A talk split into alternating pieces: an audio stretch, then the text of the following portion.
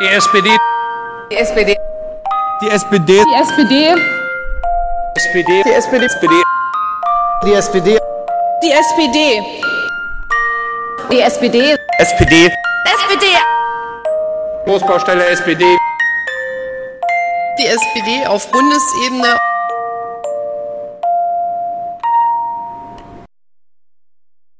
Hallo und herzlich willkommen zu dieser achten Folge des Sozipods. Ja, acht Folgen. Ich gehe langsam auf die Zweistelligkeit zu. Uhu. Diese Folge habe ich euch ja schon via Twitter und im letzten Podcast vom Sonntag schon mal angeteasert. Und heute hörte das Gespräch von Alice Greschko und mir, was wir am 24.02.2018 aufgenommen haben. Also etwas, äh, also ungefähr eine Woche vor, dem, äh, vor der Bekanntgabe des Ergebnisses des Mitgliedervotums. Alice, äh, das werde ich auch gleich noch im Podcast sagen, die kenne ich nur aus dem Interwebs, äh, nur von Twitter. Und da habe ich sie äh, gesehen, irgendwie in ein paar SPD-Threads und habe dann gefunden, dass sie auch einen Blog geschrieben hat. Und wie das sich für coole, moderne Bloggerinnen und Blogger gehört, hat der natürlich auch einen hervorragenden Namen. Äh, und zwar heißt der Work-Life-Crisis, was ich ziemlich witzig finde, weil Alice schreibt ganz viel über den Bereich Arbeit, Arbeit im 21. Jahrhundert, Arbeit und Digitalisierung, die Bedeutung von Arbeit in unserer Gesellschaft und die Veränderung der Arbeitswelt. Da ist sie super, super fit drin und da werden wir auch eine ganze Menge im Podcast drüber reden. Ich fand das Gespräch total spannend und äh, total anregend. Das hat mir inhaltlich ganz viel gebracht, auch Anregungen, über die ich noch nachgedacht habe. Und eine Sache, auf die ich ein bisschen im Nachhinein gekommen bin, ähm, nach dem Gespräch mit Alice, ist, dass ich glaube, dass diese beiden Elemente, bei der Alice ähm, super fit ist, nämlich diese Frage Digitalisierung unserer Gesellschaft, was verändert sich durch die zunehmende äh, Digitalisierung äh, in unserem Land und unserer Gesellschaft und mit Blick auf die Arbeitsmarktpolitik, dass diese beiden Themen zusammen durchaus ein Rezept sind für die Zukunftsfähigkeit der SPD, weil ich glaube, dass diese beiden Entwicklungen oder insbesondere das Thema Arbeit in Verbindung mit dieser Auflösung von klassischen Strukturen, ähm, die uns ja so alle vielleicht auch noch ein bisschen geprägt haben, ähm, dass das ein Kernelement für zukünftige politische Entscheidungen sein wird, wahrscheinlich äh, zumindest für uns sein muss.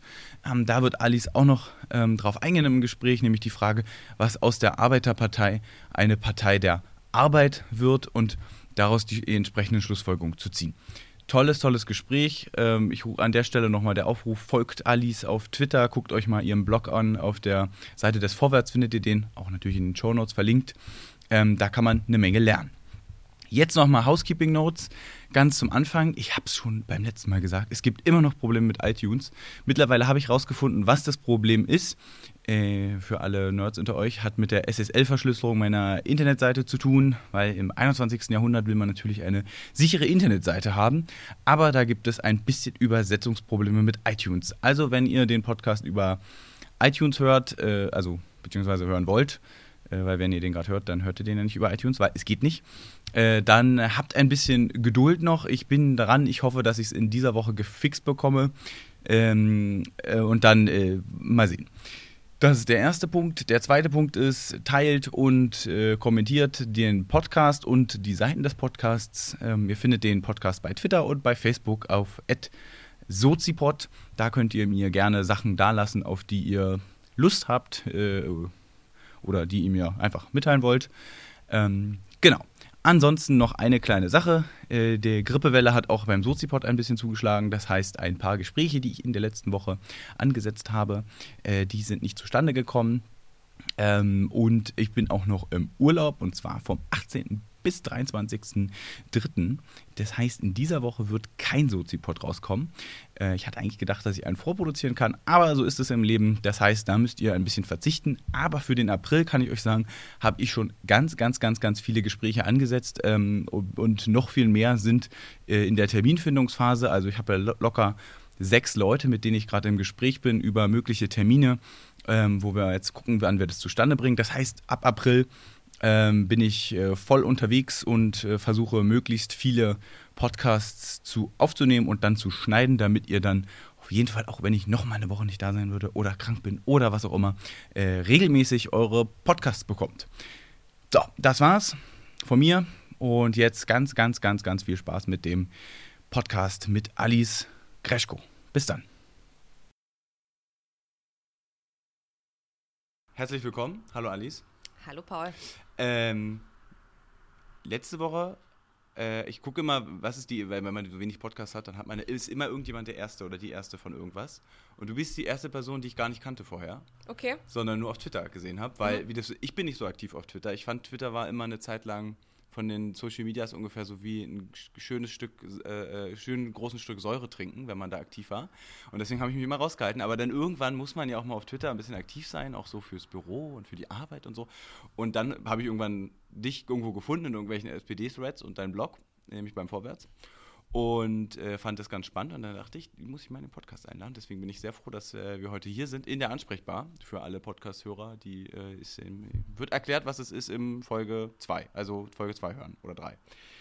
Aber, weil du auch ich dich nicht kenne, Alice Greschko, wer bist du eigentlich? Ja, ähm, danke erstmal für die Einladung. Ähm, ich finde das äh, Format ziemlich gut und ich, es ist auch mal an der Zeit, dass die äh, Genossen sich untereinander mal ein bisschen mehr unterhalten. Äh, von daher absolute Unterstützung für den Soziport. und ähm, ja, wer bin ich denn? Äh, Alice Greschko, 28 Jahre alt. Ähm, ich bin in Niedersachsen aufgewachsen. Ähm, Wahlkreis Hameln-Pyrmont ist eigentlich mein Heimat. Äh, Wahlkreis. Johannes Schraps ist jetzt der MDB, 34 Jahre alt. Die Erneuerung kommt also. Aus Ähm, Niedersachsen, wer hätte aus das Ni- gedacht? Natürlich, natürlich, das Bollwerk der Demokratie äh, quasi. Ähm, genau, und ich bin seit drei Jahren in Berlin. Ich habe vorher internationale Beziehungen studiert im Ausland und war im Bachelor in Münster und ja, seit drei Jahren in Berlin wegen des Jobs. Ich bin ja Politikberaterin, ähm, arbeite in einer Public Affairs Agentur in Berlin Mitte und ähm, rege mich viel über die Sozialdemokratie auf, ähm, schreibe halt deswegen auch für den Vorwärts. Ich habe auch einen persönlichen Blog, den ich halt so als meine persönliche Spielwiese für Meinungen äh, betrachte. Und genau, Twitter übrigens, Twitter braucht man. Also ich ich sehe es ähnlich wie du. Also ich sehe es ähnlich wie du. Twitter äh, verkürzt das Leben. Äh, Twitter frisst dir sämtliche Nerven. Ähm, ich glaube aber, ich habe über Twitter tatsächlich sehr viele spannende Leute kennengelernt, die ich sonst nicht kennengelernt hat, hätte, jenseits des eigenen Bezirks, jenseits der eigenen Stadt, äh, thematisch gebunden, die Bock auf Diskussionen haben und ja, darfst du halt nicht alles so persönlich nehmen. Ähm, dir wird sehr viel an den Kopf geworfen, wirst sehr häufig beleidigt und angepöbelt. Ach mein Gott, ich denke mir immer, wenn man sich persönlich gegenüber sitzt, sind alle doch ganz nett. Ist wahrscheinlich so.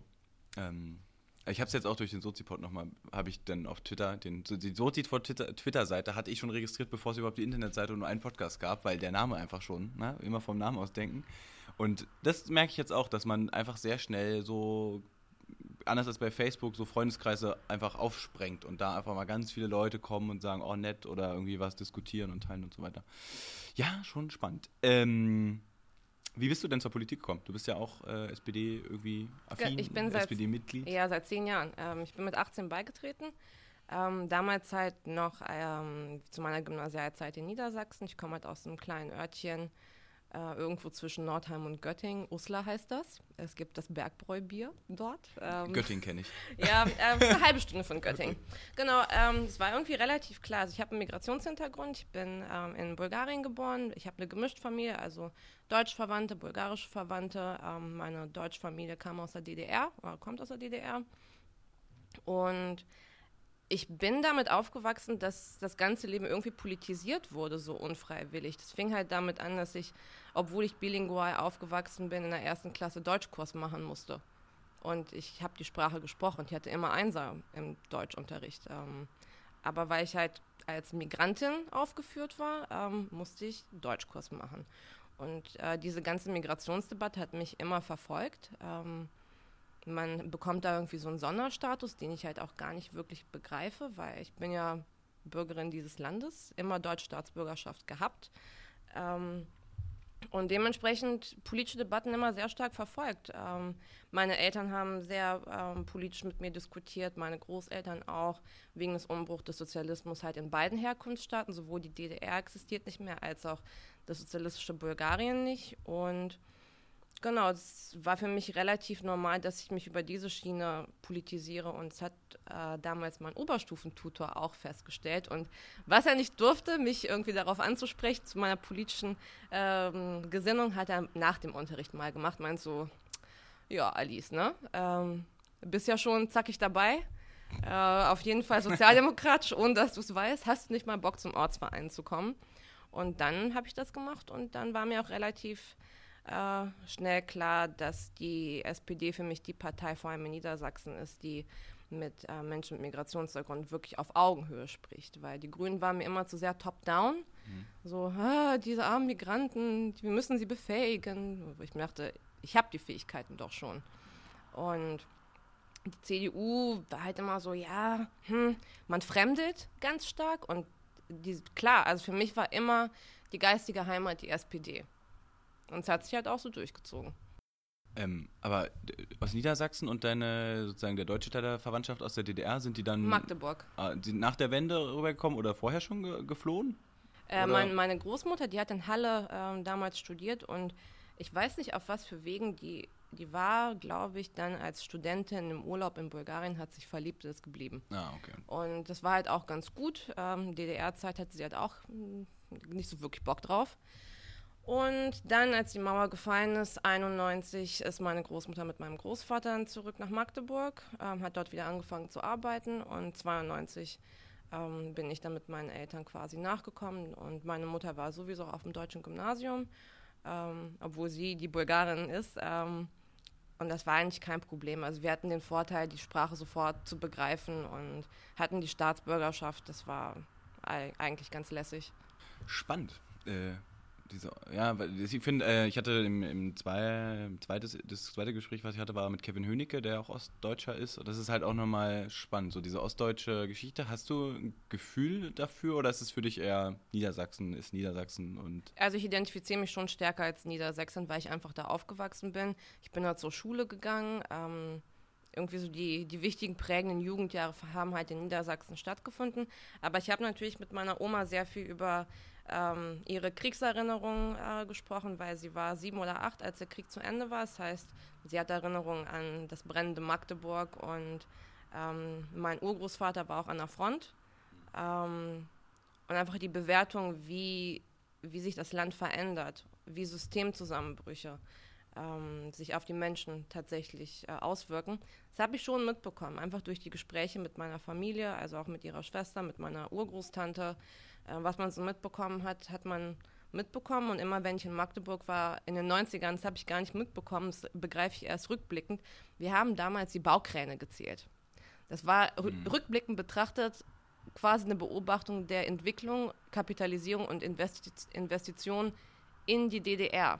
Und wie es dann auch langsam immer weniger wurde. Mhm. Und ähm, ich habe halt immer noch Familie in Magdeburg, mein Cousin studiert dort, ähm, Onkel, Tante dort und ja, man sieht halt über, über die Stadt, wenn man mal dort ist, was sich verändert, was sich tut, was für Stimmungen da so sind. Und auch was für eine Frustru Frustration sich dort aufgestaut hat. Ja, ja. Das finde ich nämlich auch spannend, weil hier in Schöneweide, wo, wo du ja zum ersten Mal bist jetzt. Äh, Premiere, ist, genau, Premiere. Genau.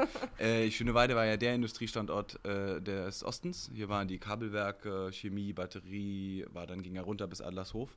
Und hier war 1993, glaube ich, die ganze komplette Zahl kriege ich nie mehr zusammen, aber zwischen 50 und 70 Prozent Arbeitslosigkeit. Hier hatte die SPD übrigens mal 20.000 Mitglieder, also das ist schon 100 Jahre her, aber sozusagen von der Historie her. Und ähm, hier hat man sozusagen diese Umbrüche, die zum Beispiel meine Mutter hat das total genutzt, auch aus der DDR mit 24, war 1990, bin, bin auch 90 geboren. Und die hat es komplett genutzt, umgeschult, neuen Job gesucht, nochmal sich selbstständig gemacht.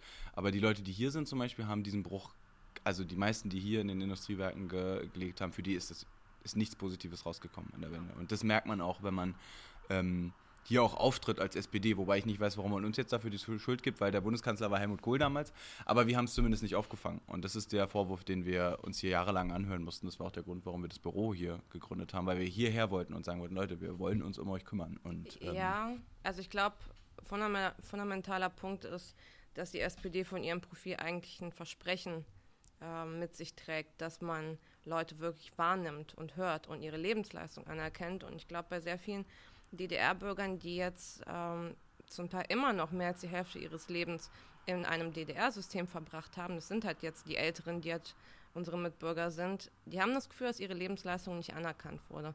Berufe sind ja weggefallen, äh, Ausbildung zum Teil für wertlos erklärt mhm. worden. Ähm, und danach Arbeitslosigkeit, ähm, eine gewisse Abwertung auch seitens der, ähm, der westdeutschen Bürger. Das gab es ja. Es gab ja diese ganzen Ossi-Klischees, die gibt es ja auch bis heute. Und ich glaube einfach, ähm, das liegt der SPD quasi im Kern, dass man eigentlich das Versprechen mitträgt, sowas wahrzunehmen. Und deswegen richtet sich die Frustration auch, äh, glaube ich, so stark gegen die SPD, weil von der CDU erwartet man das nicht. Ja, bei der CDU ist es auch nicht schlimm, wenn da mal schwarze Kassen auftauchen. Da sagt man, ja, wir haben halt gute Kontakte Hoppla, zur Wirtschaft. Bimbis. Ja. genau, genau.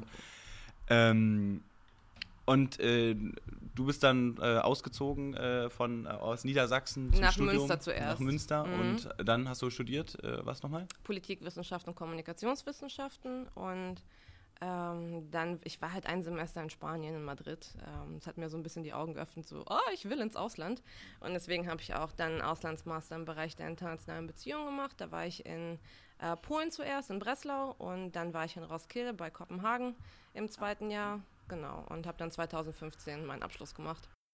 Das heißt, du warst im Bachelor und ähm, eigentlich warst du dort. Der, der ganze Master war im Ausland, okay. genau, ja. Okay. Und äh, gerade Spanien, das muss ja dann auch irgendwo rund um die Krise. 2012, genau, das war halt auch eine ziemlich krasse Zeit. Ähm, ich erinnere mich an den Generalstreik von der Müllabfuhr. Es gab äh, direkt am Zentralplatz immer wieder irgendwelche ähm, Demonstrationen. Es gab Studentendemonstrationen. Also, es gibt ja die äh, Generation Nini, wie die in äh, Spanien genannt wird. Nini steht für äh, Ni estudian ni trabajan, also sie studieren nicht und sie arbeiten auch nicht, oder weder noch. Und ähm, das ist einfach für mich echt immer schmerzhaft gewesen zu sehen, junge Leute in ihren 20ern oder sogar auch unter 20, die keine Perspektive haben. Ähm, da hat sich so viel Energie auch ausgeladen. Die sind auf die Straßen gegangen und sie wollten ja unbedingt was machen. Und man hat ja in Spanien ja zu der Zeit auch ganz stark diesen Linksruck beobachtet. Podemos ist aufgestiegen. Ähm, es hat sich dann zu einer Partei formiert. Ähm, zum Teil auch auf eine populistische Art und Weise. Also die Kommunikation und die Ziele von Podemos sind zum Teil ja schon linkspopulistisch, ähm, aber sie haben ein Gefühl aufgegriffen und Leute wieder politisiert, mobilisiert und das war eine sehr, sehr spannende Zeit. Und du warst, ich habe es bei Twitter gesehen, natürlich, äh, du warst wieder da. Mhm. Ähm, jetzt irgendwann die Tage. Ähm, genau, letztes Wochenende. Ah, ja. Ähm, wie, hast, wie siehst du so die Entwicklung? Also ich meine, auch politisch ist es ja hochspannend, weil Minderheitsregierung und so weiter, ähm, ist ja noch die Minderheitsregierung, oder? Ja, Rajoy ist immer noch. Ja, Rajoy ist immer noch, ja. Ähm, wie, siehst, wie hast du so jetzt das so miterlebt, wenn du jetzt wieder mal nach den Jahren zurückkommst? Ja, also ich, ich, eigentlich, ich versuche jedes Jahr einmal nach Spanien, also nach Madrid zu fliegen, ähm, weil mir die Stadt wirklich auch ans Herz gewachsen ist und ich auch Freunde dort habe. Ich habe das Gefühl, die Talsohle der Krise ist wirklich durchschritten. Also man merkt, die Arbeitslosigkeit geht zurück langsam. In Madrid die Cafés und Bars sind voll, die Leute ähm, haben wieder einen gewissen Optimismus für sich selbst und für ihr Leben. Allerdings muss man dazu auch sagen, die ähm, Arbeitsbedingungen sind immer noch schlecht.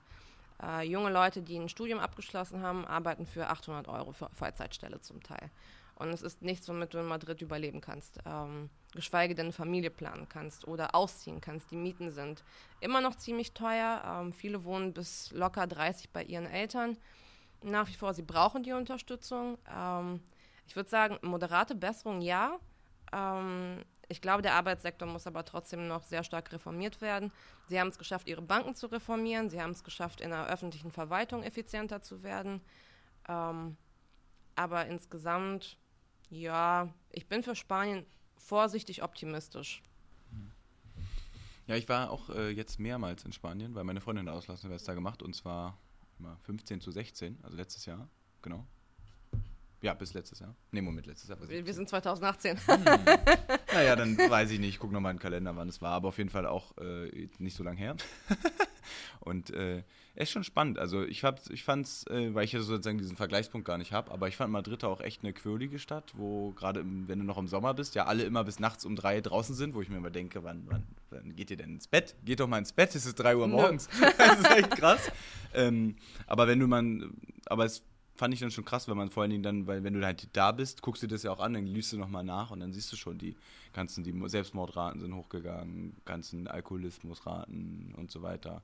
Das ist schon echt krass. Die Frage ist halt, was leiten wir davon ab ähm, als Sozialdemokratie in diesen Krisen? War es richtig, das zu machen oder nicht? Ich finde halt, Portugal hat einen ganz anderen Weg beschritten, ab einem bestimmten Punkt und den geht es jetzt auch genauso gut mindestens. Also immer noch nicht perfekt, aber sind am gleichen Stand, bloß mit mehr Sozialleistungen. Also ich war ähm, sehr stark gegen die Austeritätspolitik in der Art, wie sie implementiert wurde. Ähm, ich fand 2013, ähm, ich habe gegen die GroKo gestimmt, vor, äh, vor allem wegen der Austeritätspolitik. Ähm, Frau Merkel und Herr Schäuble waren für mich so das Duo Infernale, ein ähm, bisschen was die europäische Austeritätspolitik betrifft. Ja, es gab die Notwendigkeit in vielen Staaten tatsächlich die Verwaltung zu entschlacken. Da, ich meine, das war ja jenseits von Gut und Böse zum Teil, dass da Karteileichen äh, ausgezahlt wurden und Posten doppelt besetzt wurden. Äh, aufgeblähter Staatsapparat, ja, das war wirklich ineffizient. Was mich aber fundamental gestört hat, ist die Art, wie wir mit unseren europäischen Partnern umgegangen sind. Ich fand es zum Teil sehr herrisch, sehr respektlos, sehr von oben herab, sehr zuchtmeistermäßig. Ähm, ich dachte, das ist nicht das Europa, das ich haben möchte. Und natürlich, Deutschland ist, äh, wie man immer so schön sagt, der Motor der Wirtschaft. Und das ist wirklich so. Deutschland ist produktiv, Deutschland bringt Geld in die Kassen. Das ist aber trotzdem keine Rechtfertigung dafür, um den Respekt vor anderen zu verlieren. Vor allem, wenn wir von Staaten wie Spanien beispielsweise reden, wo auch über 40 Millionen Menschen wohnen, mit Schicksal, mit Träumen und äh, mit Ambitionen. Und das ging überhaupt nicht für mich klar. Man hätte es vielleicht anders machen können, aber es ist jetzt müßig eigentlich darüber zu diskutieren, weil der Weg wurde beschritten, äh, die Austeritätspolitik äh, zieht sich weiter durch und ich habe die Befürchtung, dass dies langfristig was mit den Menschen macht. Das ist etwas, was ich in Polen in, und in Bulgarien kennengelernt habe. Wenn du so lange ständig unter dem Daumen von äh, internationalen Institutionen stehst als Land, dann verändert das die Psychologie. Das verändert dein Verständnis von Solidarität, von Nachbarschaft, von Partnerschaft. Und ähm, es ist für mich auch ein Grund, warum die osteuropäischen Staaten gerade nicht mitziehen bei der ganzen Europapolitik, wenn es jetzt um Flüchtlinge geht, weil sie selber sich denken, wir mussten schon seit den 90ern Einsparungen mitmachen. Ähm, wir wurden quasi in ihrer Perspektive drangsaliert vom ähm, Internationalen Währungsfonds und äh, von der EU, um Auflagen zu erfüllen, um dann letztendlich EU-Mitglied äh, zu werden mit der großen Hoffnung, dass sich alles bessern würde. Und jetzt geht es nur noch weiter. Mhm. Ähm, das kommt alles nicht von ungefähr, dass wir so eine Krise der Solidarität auch auf europäischer Ebene haben. Ja, ja die man ja auch im Kleinen sieht. Also man merkt es ja. Ich merke es in Berlin. Ich meine, Sparen, dass es quietscht, war damals Usus. Und damit hat die SPD hier über 30 Prozent bekommen mit Klaus Wowereit. Und alle haben gesagt, ja, ich muss den Gürtel enger schnallen. Ist alles okay, wir müssen sparen. Die Verwaltung war viel zu groß wegen Ost- und West-Berlin und so weiter. Ähm, war alles aufgebläht. Die Leute haben gesagt, ja, wir müssen sparen. Schröder kam dann 2003, war eine ähnliche Zeit auch. Schmaler Staat, sparen, sparen, sparen, Hartz IV, wir müssen alle den Gürtel enger schnallen. Und die Leute haben es auch gutiert, auch politisch, auch von den, äh, sozusagen von den Stimmen. Die SPD ist ja nicht abgestürzt. Also die CDU war ähnlich stark wie heute und die Linke war, naja, schwach. Die einzige, die dagegen war, so 2005. Alle haben das akzeptiert. Und dann natürlich kommt eine Situation, wo man Solidarität mit Geflüchteten zeigen will und sagen, ah, und auf einmal ist das Geld da. Und das ist, glaube ich, ein ganz großes Problem, dass man jahrelang gequetscht hat und einfach kein, sozusagen, es gibt gar keinen gar keinen Bezug mehr zu diesem Solidaritätsmoment. Ja, der, also ist nicht, der ist einfach nicht da. Und äh, jetzt erwartet man, dass er da ist. Das ist sozusagen für Polen, für Estland ja auch, die ja auch krass gespart haben und Litauen. Ähm, das ist genau das Gleiche wie das Gefühl, das die Leute im Einzelnen haben. Ja, also ich glaube, man muss Politik auch immer entsprechend der Zeit anpassen. Und ich meine, wir hatten halt um äh, die Jahrtausendwende eine Wirtschaftskrise. Deutschland ging es halt im Vergleich zu heute nicht so gut. Es war keine stabile Zeit und man kann die Agenda 2010 sehr stark verteufeln. Ich bin auch sehr stark für den ähm, Abbau von den Hartz-IV-Sanktionen beispielsweise. Ich glaube allerdings nicht, dass man die Agenda 2010 als Komplettpaket an sich verteufeln musste, weil sie war eine Reaktion auf die Zeichen der Zeit. Ähm, ich finde, man hätte sehr stark wieder zurückrudern, zurückrudern müssen. Sehr viel früher, sehr viel stärker und quasi als Notfallmaßnahme verkaufen müssen und nicht als Usus. Und ähm, das Problem, was für mich damit einhergeht, ist, dass man eine Kultur ähm, mitgestaltet hat in Deutschland, die feindselig ist. Ähm, die, die Schwächsten noch weiter herabsetzt, ähm, die das Gegenteil von Solidarität eigentlich beinhaltet. Und die SPD hat an einer sehr kompetitiven, sehr individualistischen, ähm, sehr marktwirtschaftlich getriebenen Kultur unter den Bürgern wirklich mitgeholfen. Hm, ich glaube, du hast es in einem Blogbeitrag auch geschrieben über die Frage, haben die Leute noch Solidarität ein Jahr nachdem Peter Tauber gesagt hat, äh, der Minijobber soll mal ordentlich arbeiten gehen. Boah.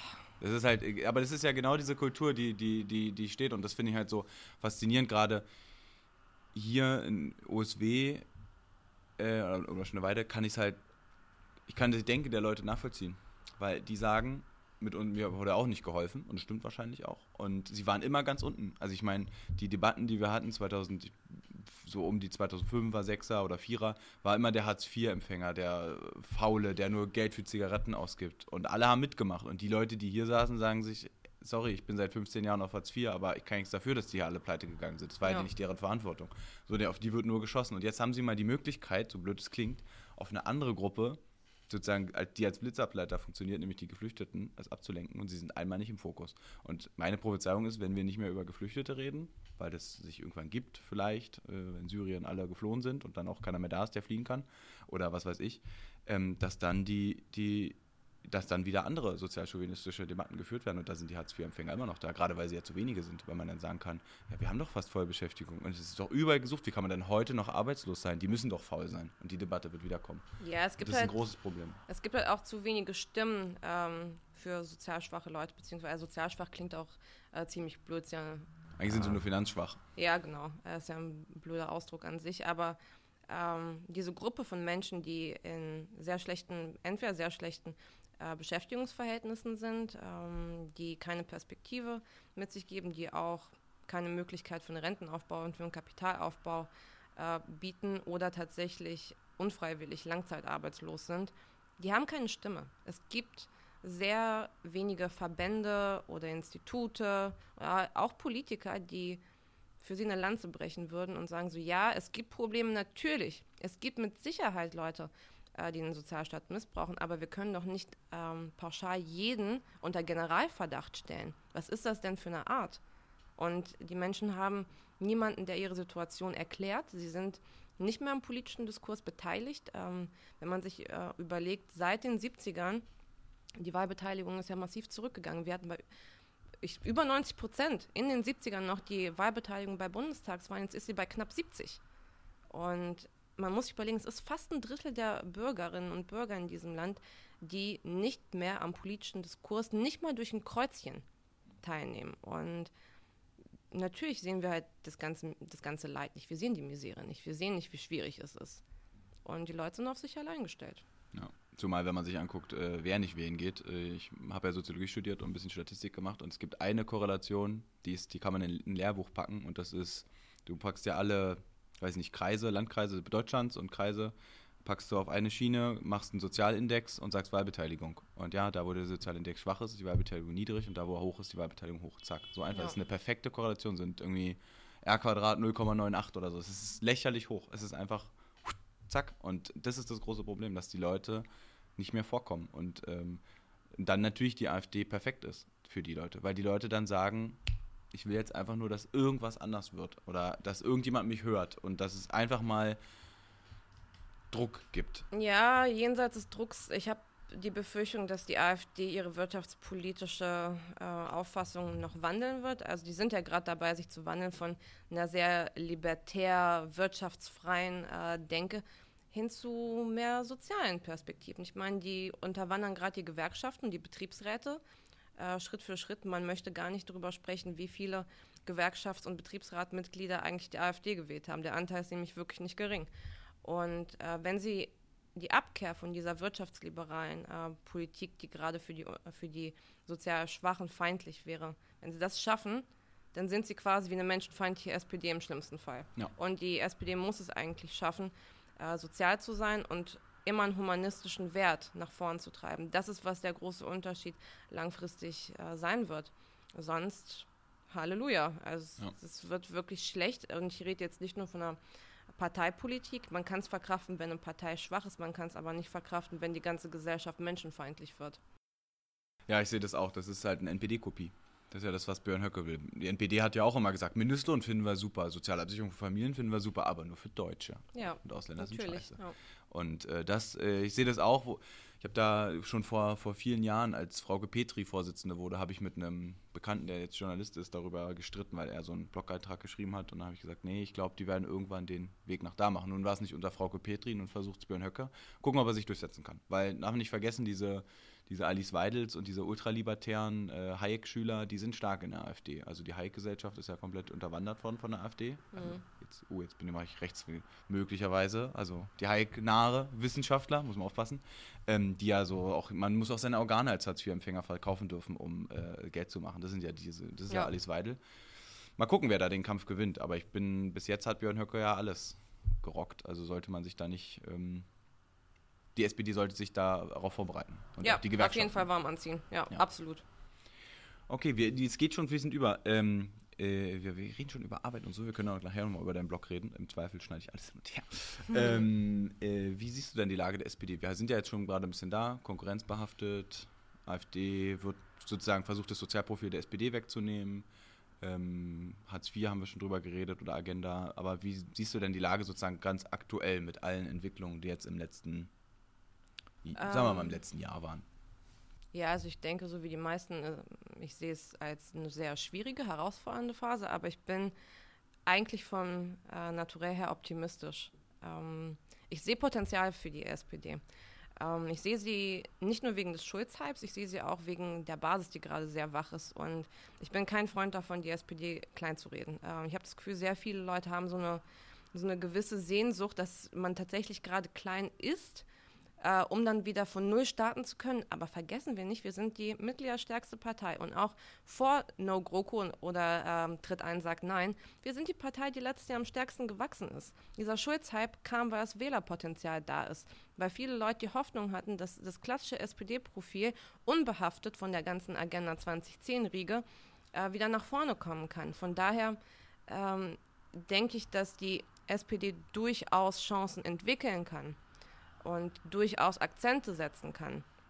Ähm, eine linke Politik zu machen, die allerdings nicht äh, extrem links ist, die ähm, keinen krassen Sozialismus fordert. Ich glaube, genug Wähler würden sich davon angesprochen fühlen. Von daher, ja, die Situation jetzt ist sehr, sehr schwierig. Wir haben äh, eine inhaltliche Profildebatte, in welche Richtung es überhaupt gehen soll. Wird dieser Linksruck, der auch debattiert wird, wirklich kommen? Ähm, schafft man das?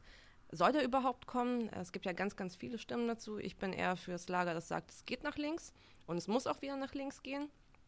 Ähm, wir haben eine ganz, ganz komische Personalsituation. Ja, das Ähm, kann, haben, wer ist denn heute Vorsitzender? Ja, ist noch Olaf gute- Scholz? Du, äh, vielleicht kommen wir beide auch mal zum Zug, Ja, wenn es so jeder weitergeht. ist mal- jeder ist mal einen Tag dran. ja. Hey, die Ähm, alles schreibt einen guten Blog, die kann bestimmt mal einen Tag Parteivorsitzende Ja, sein. na, die kann, ja, ja, die bestimmt. Ja, irgendeine Kompetenz findet man dann bestimmt. Kannst du eine Ähm, Pressemitteilung, äh, eine ja, Pressekonferenz ja, geben ja, und dann ja, ja, politische ähm, Konsequenzen ziehen und Aber wie gesagt, ich bin absolut dagegen, die SPD klein zu reden. Ich finde, das ist zum Teil unwürdig, was manche Leute sich, äh, sich gerade wünschen, dass die SPD viel unbedeutsamer und viel kleiner ist. Und es ist nicht fair, es ist vor allem auch nicht fair vor den Leistungen der letzten vier Jahre, weil klar, die GroKo war blöd, aber die GroKo war, äh, aber die GroKo war insgesamt halt trotzdem auch sozialdemokratisch mit inspiriert. Und wir haben Mindestlohn erstmal implementiert, der auch steigt.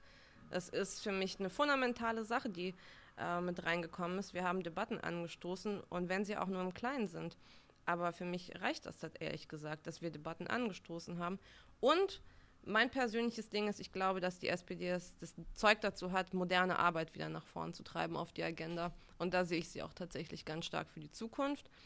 Wir haben immer noch die Verknüpfung zu den Gewerkschaften. Wir haben ähm, langsam digitale Leute, sei es jetzt äh, Leute, die verknüpft sind zur D64, sei es jetzt ein Generalsekretär, der eigentlich auch Digitalpolitiker ist.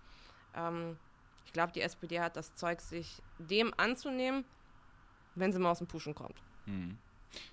Was ich spannend finde, ist die Frage sozusagen, äh, das ist ja auch so dieser Schulz-Hype, was man so, die Erklärung war, so dieses, die Leute haben gesehen, da könnte dieses klassische Profil zurück der SPD, das hast du auch gerade so, so schön gesagt, dieses, wünschen sich das klassische Profil. Was ist denn das klassische Profil der SPD? Freiheit, Gerechtigkeit, Solidarität, das sind die Grundwerte, die für mich äh, den Kern machen und deswegen bin ich vor zehn Jahren auch beigetreten. Ähm, eine Wahrnehmung von Menschen in Beschäftigungsverhältnissen, also was man früher den Arbeiter nannte. Also ich glaube, da muss man heutzutage sehr, sehr vorsichtig sein und auch ein bisschen von diesem Ding, wir sind eine Arbeiterpartei abrücken. Es identifizieren sich einfach mittlerweile viel zu wenige Menschen, um das nach vorn zu treiben. Ähm, ich glaube aber, ein humanistischer Ansatz, der in der Politik auch über Umverteilung debattiert und mutig ist, ähm, Lösungen für die Zukunft äh, für Menschen zu formulieren, die nicht mit dem goldenen Löffel im Mund geboren wurden, die nicht alle Privilegien haben, ähm, die vielleicht gesellschaftlich auch einfach nicht die Durchschlagskraft haben oder nicht die Stimme haben. Ich glaube, das kann wieder nach vorne gehen. Ja, was ich, was ich, äh, weil du über die GroKo auch äh, kurz gesprochen hast, ich muss auch sagen, ich fand auch die GroKo jetzt gar, ich fand die halt, also klar, es gab Kompromisse im Integrationsbereich, die ich total scheiße finde, Asylkompromiss und so weiter, da, da brauch, da will ich nicht drüber, also da finde ich nichts Positives dran, aber an unseren Themenbereichen, Arbeit, Soziales, Kontakt zu den Gewerkschaften, da war das eine richtig gute Regierungszeit. Ich habe auch manchmal das Gefühl, die Leute haben sowieso so auch lang Twitter, glaube ich, noch so ein ganz schlechtes Gedächtnis und immer so kurz sich nur konzentriert. Aber was Andrea Nahles für ein Feuerwerk in den ersten zwei Jahren abgefeuert hat, also erst der Mindestlohn, dann die Rentengeschichte, dann die Stabilisierung, Erwerbsminderungsrente, wir haben im Familienbereich Elterngeld Plus. Also das sind alles total sozialdemokratische Themen. Aber was ich, was ich mich frage oder was mir, glaube ich, auch selbst fehlt, ist die Frage, was ist eigentlich das Verbindende? Und da habe ich, hab ich das Gefühl, dass unsere Leute, da haben wir vor, bevor, ich, bevor wir aufgenommen haben, kurz schon drüber geredet, das ist schon gesagt, so dieses, die sind so optimistisch in diesem Regierungsmechanismus drin. Die sehen nicht mehr, dass, dass die Leute sich draußen schon eine Verbindung wünschen. Warum mache ich jetzt das? Warum mache ich das? Was ist ja. das Sozialdemokratische daran? Oder was ist der Wert, den wir damit verkaufen? Und es wäre so einfach, einfach wieder über soziale Sicherheit zu reden. Ja. So, ich mag Sigmar Gabriel, ist jetzt nicht mein Lieblingsfreund, aber den Debattenbeitrag, den er mal gemacht hat zum Thema, wir müssen wieder über innere und soziale Sicherheit reden. Das ist der zentrale Anknüpfungspunkt, glaube ich, dass man sagt, wir geben euch mehr Sicherheit, indem ihr mehr Rente bekommt, aber Mindestlohn bekommt, ist auch Elterngeld, Sicherheit oder, oder irgendwas in die Richtung zu geben. Es gibt keinen verbindende, keinen roten Faden, äh, der das so ein bisschen zusammenbindet. Ich glaube, das ist so ein großes Problem, was wir in der Kommunikation vor allen Dingen haben. Ja, ich denke auch, also über die Kommunikation brauchen wir, glaube ich, gar nicht zu reden.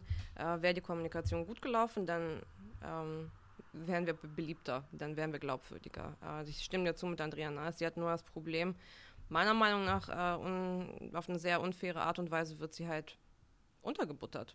Also medial und auch innerparteilich. Sie, ist, sie wirkt nicht sympathisch offenbar auf viele Leute, obwohl sie eine sehr, sehr fleißige Arbeitsministerin war.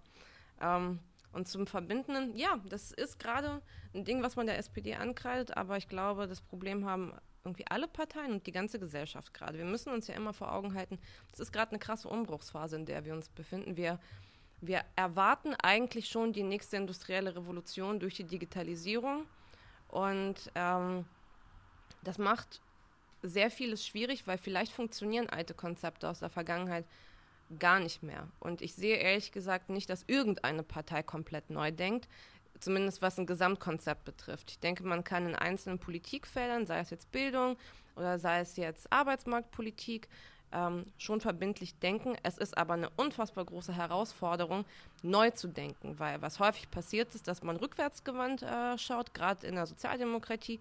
Ich kann es langsam nicht mehr sehen, wie häufig äh, Willy Brandt als Spitzenpolitiker aufgeführt wird, wie groß die Sehnsucht ja. ist, Willy Brandt war auch in einer großen Koalition übrigens. Ähm, und er galt nicht als ausgewiesener Linker, als er äh, Kanzlerkandidat wurde. Er war eher Modernisierer und damit eigentlich ein Rechter. Aber ja, also man, man sucht halt pauschale Lösungen in der Vergangenheit.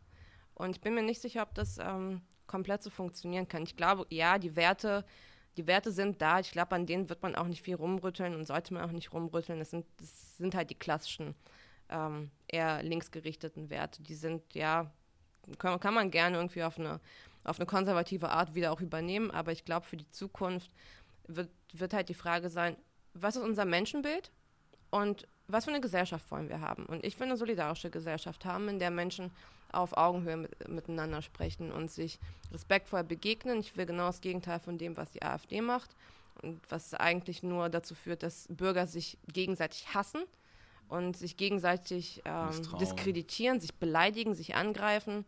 Ich will genau das Gegenteil davon. Ich will, dass wir ähm, mutig sind, dass wir freundlich zueinander sind, dass wir gut miteinander debattieren. Und ich glaube, die, AfD, die AfD torpediert sehr, sehr viel von unseren Säulen, von unseren Errungenschaften, die wir in den letzten Jahren ähm, tatsächlich erreicht haben. Und die SPD kann dem entgegensetzen. Das, das finde ich spannend. Ich habe irgendwann mal vor einer ganzen Weile mal in der hier in der Frankfurter Hefte gab es einen Beitrag über die, den Utopieverlust in, den, in allen Parteien mhm. eigentlich, aber vor allem natürlich in den Arbeiter-linken Parteien. Früher war die SPD ja gerade dadurch stark, dass sie, ob man es jetzt so mag oder nicht, aber so einen sozialistischen Gedanken hatte, jetzt meine, wirklich früher, auch mhm. vor 150 Jahren, und klar gesagt hat, irgendwann sieht die Welt so aus. Und dann haben sie Lieder darüber geschrieben und haben Texte darüber geschrieben und haben eigentlich den Leuten immer ein Bild gemalt von der Welt, wie sie sein sollte und gesagt, und deswegen machen wir jetzt jedes, jenes oder welches. Und auch das fehlt mir total. Also ich habe das Gefühl, dass eigentlich so wenige Leute bei uns mal rumrennen und sagen, also Spitzenpolitiker jetzt, mal sagen, Leute, die Gesellschaft sollte doch eigentlich so aussehen. Bam, bam, bam, bam, bam. Und dann mal was erzählen, den Leuten mal klar machen, wie es eigentlich aussehen sollte. Und das ist auch was, das kommt viel zu wenig rüber und ich weiß auch gar nicht warum. Ich habe das Gefühl, das ist manchmal so dieses, das ist halt so merkelische Politik. Alle haben sich in diesen Pragmatismus jetzt eingenistet, haben gesehen, mit Merkel funktioniert es eigentlich ganz gut, orientieren sich jetzt daran und checken eigentlich, dass das nicht, die CDU kann das gerne machen, aber die SPD sollte das eigentlich nicht machen. Also ich sehe eigentlich die große Dissonanz zwischen der Kultur, die ich vorhin angesprochen habe, die man so mit diesem ganzen Konkurrenzdenken und marktfreien Maßnahmen kultiviert hat. Dass jetzt, wir haben einen sehr großen äh, Konkurrenzkampf zwischen den Bürgern. Ähm, jeder glaubt, er müsse so ein bisschen Ellenbogen im Beruf zeigen. Ähm, nur wer sich richtig reinkniet und die richtigen Dinge macht, äh, verdient ein gutes Gehalt und nicht nur im Sinne von äh, tatsächlich Geld äh, in der Tasche haben, sondern gesellschaftlich verdient ein gutes Gehalt. Ähm, es ist eine Dissonanz zu einem, zu einem möglichen Zukunftsbild oder zu einer möglichen Utopie, die man entwickeln kann. Dann reden wir doch mal über die Digitalisierung und über die Globalisierung. Reden wir darüber, äh, wie es ist mit ähm, möglicherweise noch mehr Menschen aus anderen kulturellen Kreisen hier zu leben. Wie werden wir unseren Alltag gestalten? Ich glaube, wir müssen darüber reden, über Arbeitszeitverkürzung, ähm, wie wir vergüten, weshalb wir Menschen zum Teil schlecht vergüten, die in der Pflege sind, die im Bildungsbereich sind, die Sozialarbeiter sind, die fundamentale ähm, Arbeit für den Zusammenhalt und für die Sicherheit in unserer Gesellschaft eigentlich leisten. Warum schätzen wir sie so wenig wert? Das ist marktwirtschaftlich sehr logisch, warum das so ist. Es ist aber gesellschaftlich echt perfide. Äh, und wir führen diese Debatten nicht. Für mich wird es darauf hinauslaufen, dass wir langfristig über mh, mm, soziale Möglichkeiten sprechen im Rahmen von Flexibilisierung. Leute, die frei arbeiten, äh, Leute, die, was weiß ich, irgendwie sechs Stunden am Tag nur arbeiten möchten oder müssen oder wie auch immer.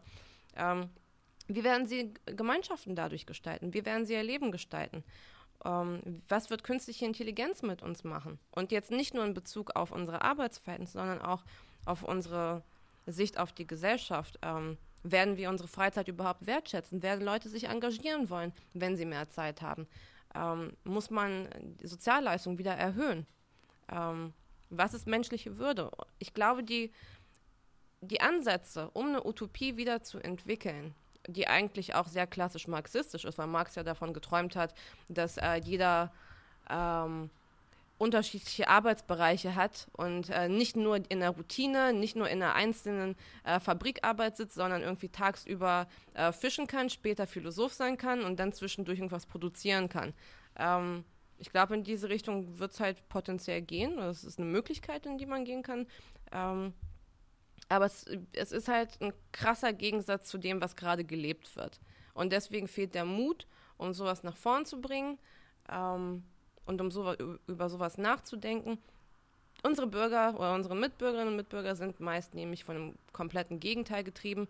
Wer mehr arbeitet, ist cooler, verdient mehr, ich meine, die Arbeitszeit ist zum Teil, also gerade hier in Berlin ist ja ein moderner Schwanzvergleich. Boah, ich war 80 äh, Stunden die Woche Stress, im Büro, richtig oder? geil, ich bin richtig wichtig. Ja, klasse.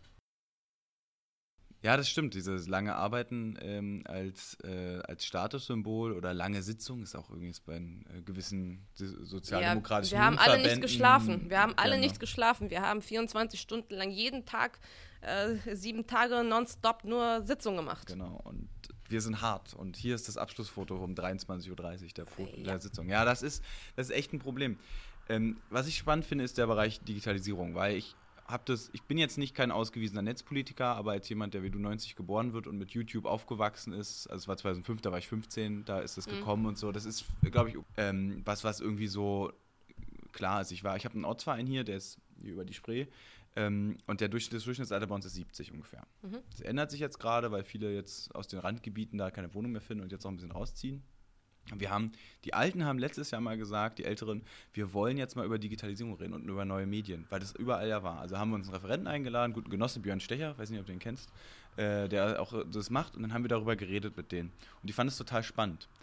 Und wir machen das dieses Jahr auch nochmal. Und wir diskutieren immer über Digitalisierung und ich versuche das denen immer zu erklären. Aber es ist, ich habe das Gefühl, dass ich selbst es noch nicht ganz verstehe, was die Folgen davon sind. Aber auch den Leuten das zu erklären, zu sagen, Busfahrer wird es bald nicht mehr geben. Und die Leute bei uns im Ortsverein, die haben alle noch einfacher Berufe gemacht, als sie noch, ähm, jetzt sind sehr viele in Rente, aber die waren, weiß nicht, bei der Bahn, Bahnfahrer, viele, die waren Busfahrer, die waren irgendwie ähm, viele äh, Techniker und so weiter. Und vieles von dem wird einfach wegfallen. Ähm, und das finde ich eine krasse Debatte, wo ich auch noch nicht das Gefühl habe, dass man ernsthaft darüber redet. Jetzt mal ganz abgesehen davon, dass die FDP ständig Digitalisierung sagt, habe ich auch nicht das Gefühl, dass sie wirklich darüber reden, was das eigentlich heißt. Ähm, deswegen mal die Frage an dich.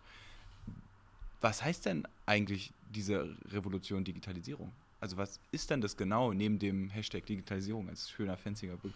Na, ich finde, das ist äh, sehr viel weiter, als man es eigentlich betrachtet, weil normalerweise redet man ja primär über ähm, Arbeit und darüber, dass sich die Arbeitswelt verändern wird, dass Berufszweige äh, aussterben werden. Es ist aber ein viel größeres Konzept. Es ähm, schließt die Bildung massiv mit ein, dass man neue Kompetenzen lernt. Ich glaube, es ist wirklich an der Zeit, dass man in Schulen mehr codet. Ähm, also wirklich, sei es jetzt irgendein schlichter Code, von mir aus HTML, damit kannst du zumindest mal so eine WordPress-Seite ein bisschen modifizieren äh, oder sonst irgendwas, dass man einen Zugang dazu findet. Also wir müssen auf jeden Fall unsere äh, Bildung in Bezug auf die Digitalisierung sehr fit machen. Wir müssen ähm, halt natürlich Arbeit, was passiert mit Arbeit, wir müssen das Wirtschaftssystem ähm, umrüsten, damit geht nämlich die Automatisierung einher. Es ist eigentlich ein um, wie so eine große Welle, die ganz, ganz viele Lebensbereiche ähm, von uns verändern wird, aber auch zum Positiven. Es wird halt auch genau sein, dass Dienstleistungen digitalisiert werden, für uns bequemer werden. Vielleicht in der Verwaltung, vielleicht beim Einkaufen, vielleicht in der Pflege. Es gibt ja Ideen, ähm, wie man ähm, Leute besser pflegen kann, indem sie ähm, digitale Assistenten beispielsweise haben. Ähm, dann hätte man zumindest einen Teil des Personalproblems aufgefangen. Ist natürlich sehr, sehr ähm, kostenintensiv. Aber die Digitalisierung, ja, ich glaube, es gibt halt, ich, mir fällt jetzt auch kein Satz ein, wo man, mit dem man das ganz klar, dezidiert ähm, erklären könnte. Ich glaube, es ist eine, mh, eine, eine große Bewegung und Veränderung wirtschaftlicher, sozialer und politischer Natur, die alle Lebensbereiche gänzlich verändern wird in der Zukunft. Ja, es gab letztens, irgendjemand hat es getwittert, ich weiß gar nicht wer, dieses, ähm, alle reden immer darüber, dass alle nur noch vom Handy sitzen, aber früher war, weiß ich nicht, hat er nur mit Emojis gemacht. Früher hatte man einen Taschenrechner, Ja, ja. hat man nicht mehr, ein Radio hat man nicht mehr, Kamera hat man nicht mehr, äh, Telefon, gut, hat man auch noch drin. Also es ist so, es ist ja auch so ein, es wird wie so ein Ersatz für so vieles, man ist damit aber auch so verbunden, das finde ich halt krass. Also gerade beim Smartphone, wie viele Funktionen ich mittlerweile darin ausgelagert habe, also auch so Denkprozesse. Ich habe natürlich OneNote auf meinem Handy, weil ich natürlich, pff, will mir das ja nicht merken, also meine To-Do da drin, aber ich merke mir auch Sachen nicht mehr, aber es ist halt alles, man, also dieses, was früher so in den Comics und Mangas und Animes, die ich geguckt habe, war so drin, war dieses ganze Cyborg-Ding. Es ist schon so. Ich Ja. Hab, ich hab's nur nicht an meinem Körper, also schon dran, aber nicht, ist nicht verwachsen, aber dass das kommt, ist auch nicht so unwahrscheinlich. Also ja, ja, ich bin auch total abhängig von meinem Smartphone. Also ich vorm Schlafen gehen, ich schaue mir irgendwie äh, noch ein Video auf YouTube an. Äh, ich schaue morgens, ja, ich gehöre zu den Leuten in den sozialen Medien, sei es jetzt Twitter, Facebook oder Instagram und ich freue mich auch darüber. Also für mich hat es einen großen Mehrwert auch neben der ganzen äh, Streitigkeiten. Ja, Datendebatte ist ein sehr, sehr schwieriges, äh, sehr, sehr, sehr schwieriges Thema, aber ähm, ich mag zu sehen, wo meine Freunde gerade sind, die ich länger nicht gesehen habe, mit denen ich mal studiert habe. Wie geht's euch? La la la la.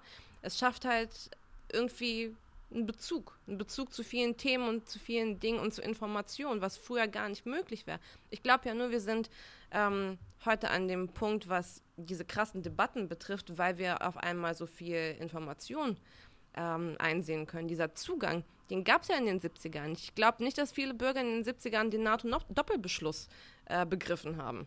Oder dass, dass sie dazu dezidierte Recherchen machen konnten und wissen konnten, was für Konsequenzen das äh, hat. Jetzt werden Politiker ja noch stärker äh, beobachtet. Das ist für mich auch eine Art, wie, wie, wie sich Demokratie verbessern kann. Ähm, sie sind mündiger, also die Bürger sind mündiger. Ähm, sie fordern mehr Transparenz von Politikern. Es ist an sich ja nichts Schlechtes.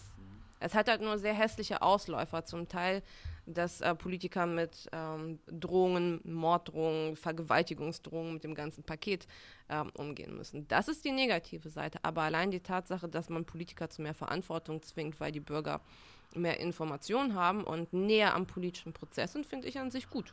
Und im Zweifel einfach den Politiker oder die Politikerin auf Facebook nerven können mit ihren Kommentaren, sozusagen bestimmte Dinge ja. einzuhalten. Also ich nerven war jetzt nicht, war gar nicht so negativ gemeint, aber einfach zu sagen, wie stehst du dazu, warum stimmst du so ab, warum ja, machst du es nicht anders? Und man, so. manche greifen das ja auf. Also ich folge auf Facebook Lars Castellucci und der ist ja sehr aktiv in der Hinsicht und der hatte letzte Woche ein Foto gepostet, also nur halt ähm, Balkonblick war das, nachdem irgendjemand ihn wohl sehr hart angefahren hatte auf Facebook und sehr stark beleidigt hatte.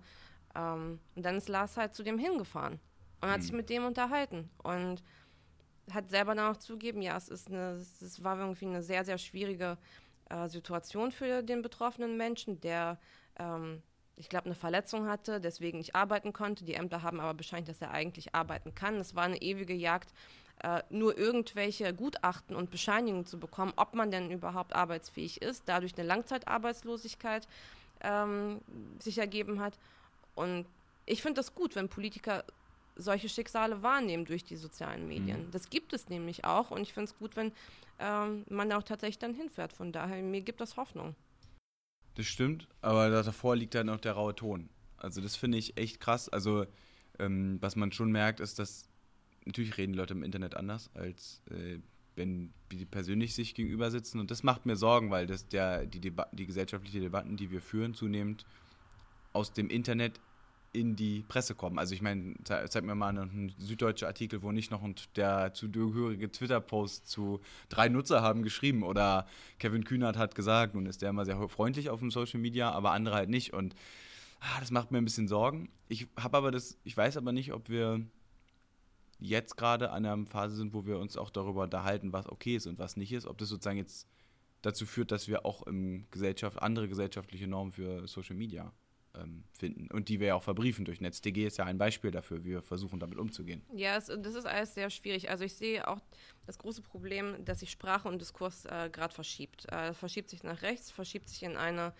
äh, menschenverachtende Richtung und es gibt ja auch in der Politikwissenschaft und in der Soziologie Theorien, wie sich halt Diskurse verschieben. Je extremer du anfängst, umso mehr folgt halt der Mainstream. Es geht halt, je lauter die Ränder sind, umso mehr Beachtung bekommt man dann aus der Mitte auch. Und wir sehen es halt ja massiv an der Sprache, am Sprachgebrauch. Äh, wir reden von einer Flüchtlingswelle, ähm, davon, dass wir überschwemmt werden. Das Boot ist voll. Das sind ja alles lustigerweise ganz maritime Metaphern, die sehr bedrohlich sind. Ähm, und das haben auch mittlerweile auch die Politiker aus fast allen Parteien übernommen. Also wir haben ja mittlerweile auch gar keine positive Behaftung von dem Heimatbegriff. Und Heimat an sich, wenn du das Wort sagst, das ist eigentlich neutral zu bewerten. Im ersten Schritt. Und erst dann kann man es mit Leben füllen.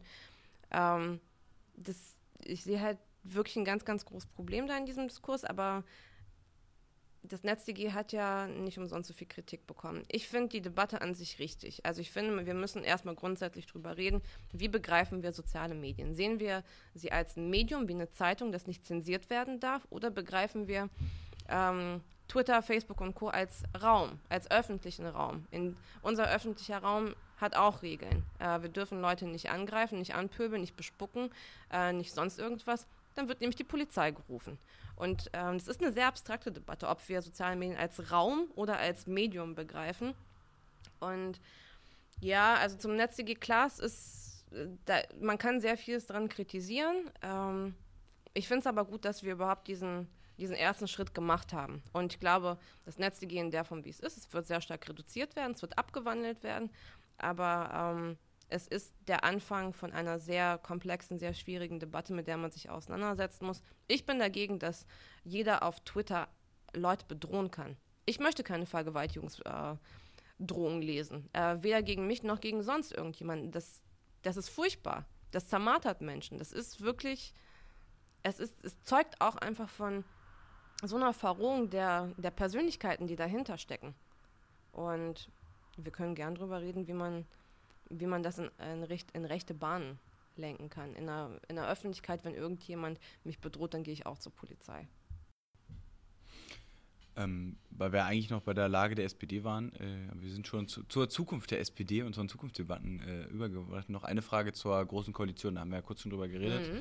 Ist ja die Frage schlechthin zurzeit. Ähm, ja oder nein? Wir haben jetzt heute, das ist ja wichtig, äh, dem 24.02., das heißt in genau einer Woche wird ausgezählt und äh, in einer Woche, in einem Tag wird Ergebnis verkündet. Ähm, was meinst du denn zur aktuellen Debatte und äh, zur Großen Koalition allgemein? Also ich glaube, am 5. März äh, wird die SPD insgesamt verkatert sein. Die eine Hälfte, äh, weil sie gefeiert hat, die andere Hälfte, weil sich den Kummer weggesoffen hat. Ähm, ja, also ich bin sehr, sehr unglücklich eigentlich mit der aktuellen Debatte, weil es geht, es geht halt so viel um die SPD auf so eine negative Art und Weise. Man redet sich kaputt, man redet sich klein, man hat Angst. Ich finde sowohl No GroKo als auch Pro GroKo äh, wirken ängstlich insgesamt. Ähm, man hat Angst irgendwie von äh, der CDU und von der CSU aufgefressen zu werden, kommunikativ und auch von den Inhalten her. Man traut es dem Parteivorstand und den Politikern offenbar nicht mehr zu, in der Regierung ordentliche Arbeit zu machen. Es ist ein massives Misstrauensvotum, was wir eigentlich gerade führen und kein Regierungsvotum. Wir diskutieren gerade sehr wenig darüber, ob es dem Land gut tut, ob es dem Land nicht gut tut, welche Teile nicht gut für das Land sind als Koalitionsvertrag. Das ist für mich ein Misstrauensvotum. Und auf der anderen Seite ist es halt genauso. Es ist ein Misstrauensvotum ähm, gegenüber dem Parteivorstand, was die Erneuerung in der Opposition betrifft. Das ist ja auch ein GroKo-Argument. Ähm, ich bin deswegen, also von der Stimmung her, ja, nicht wirklich zufrieden, aber andererseits finde ich es positiv, dass die Basis wieder so wach ist. Wir führen wieder Debatten miteinander. Die Debatten, die ich geführt habe, sind auch sehr respektvoll, in einem sehr in einem sehr guten Ton. Es ist eine intensive Debattenkultur. Ähm, ich würde mir nur manchmal wünschen, dass man auf beiden Seiten weniger dogmatisch ist. Ich selber hänge gerade zwischen den Seilen. Ähm, ich finde, ich habe mein Votum noch nicht abgegeben. Ähm, ich will darüber wirklich dezidiert nachdenken, weil mich irgendwie relativ wenig bisher überzeugt. Ähm, von, sowohl von der No-GroKo-Seite als auch die, von der Pro-GroKo-Seite. Für mich ist die Frage, was wird in den nächsten vier Jahren passieren? Wie kann sich das, äh, was ist gut für das Land? Für mich eine politische Partei sollte einen Gestaltungsanspruch haben und sollte daran denken, wie sie Politik für die Menschen macht und nicht nur so selbstreferenziell in dem eigenen Sud brodeln und nur daran denken, ja, was passiert denn mit der SPD? Hilfe, Hilfe. Die SPD wird überleben, meiner Meinung nach. Da müssen wir alle mal ein bisschen durchatmen, äh, ein bisschen weniger Panik machen. Ähm, also was, was können wir in den nächsten vier Jahren tatsächlich machen? Die Erneuerung, die muss kommen. Die wird aber nicht in den nächsten vier Jahren kommen. Die wird auch nicht zwangsläufig besser in der Opposition laufen. Ähm, ich glaube, es wird ein sehr knappes Votum. Ich kann mir vorstellen, dass auch einfach aufgrund der Demografie, dass die GroKo kommt. Wir haben ja sehr viele ältere mit ähm, Genossinnen und Genossen, die auch Stabilität möchten, die keinen Bock auf Neuwahlen haben oder auf Minderheitsregierung. Ich glaube, allein die Demografie wird in Richtung Stabilität gehen. Ich glaube, es wird aber unfassbar knapp. Und ich werde mir vorbehalten, bis Mittwoch habe ich mir die Frist gesetzt, ähm, ja, ähm, mir, mir, eine dezidierte Meinung zu bilden, weil also mit dogmatischen Debatten kann ich relativ wenig anfangen. Wir Berliner haben ja ein bisschen Glück mit dem Postversand. Bei uns reicht ja ein Tag. Ja, genau. Wir haben ein bisschen höhere Frist, äh, ein bisschen äh, weitere Frist. Ja, ich, aber das sehe ich auch so mit dem dogmatischen. Ich finde, deswegen, was ich da angenehm finde, ist, ähm, dass auch die, der gerade Kevin Kühnert da einen ganz anderen Stil auch von der Debatte fährt, dass er die Personaldebatten immer ausschließt, dass er immer klar sagt, hier, wir wollen über die Inhalte reden und sehr sachlich ist, nicht persönlich. Also das finde ich auch sehr gut. Das hat sich gut entwickelt, äh, sozusagen die Debattenkultur. Gleichzeitig sehe ich aber auch viele Leute, die sich das, die ganze Entscheidung, glaube ich, ein bisschen zu einfach machen. Also auf beiden Seiten. Auf der einen Seite sind die Leute, die sagen, ich bin dagegen und ich stimme jetzt dagegen und dann kommt die Erneuerung der SPD.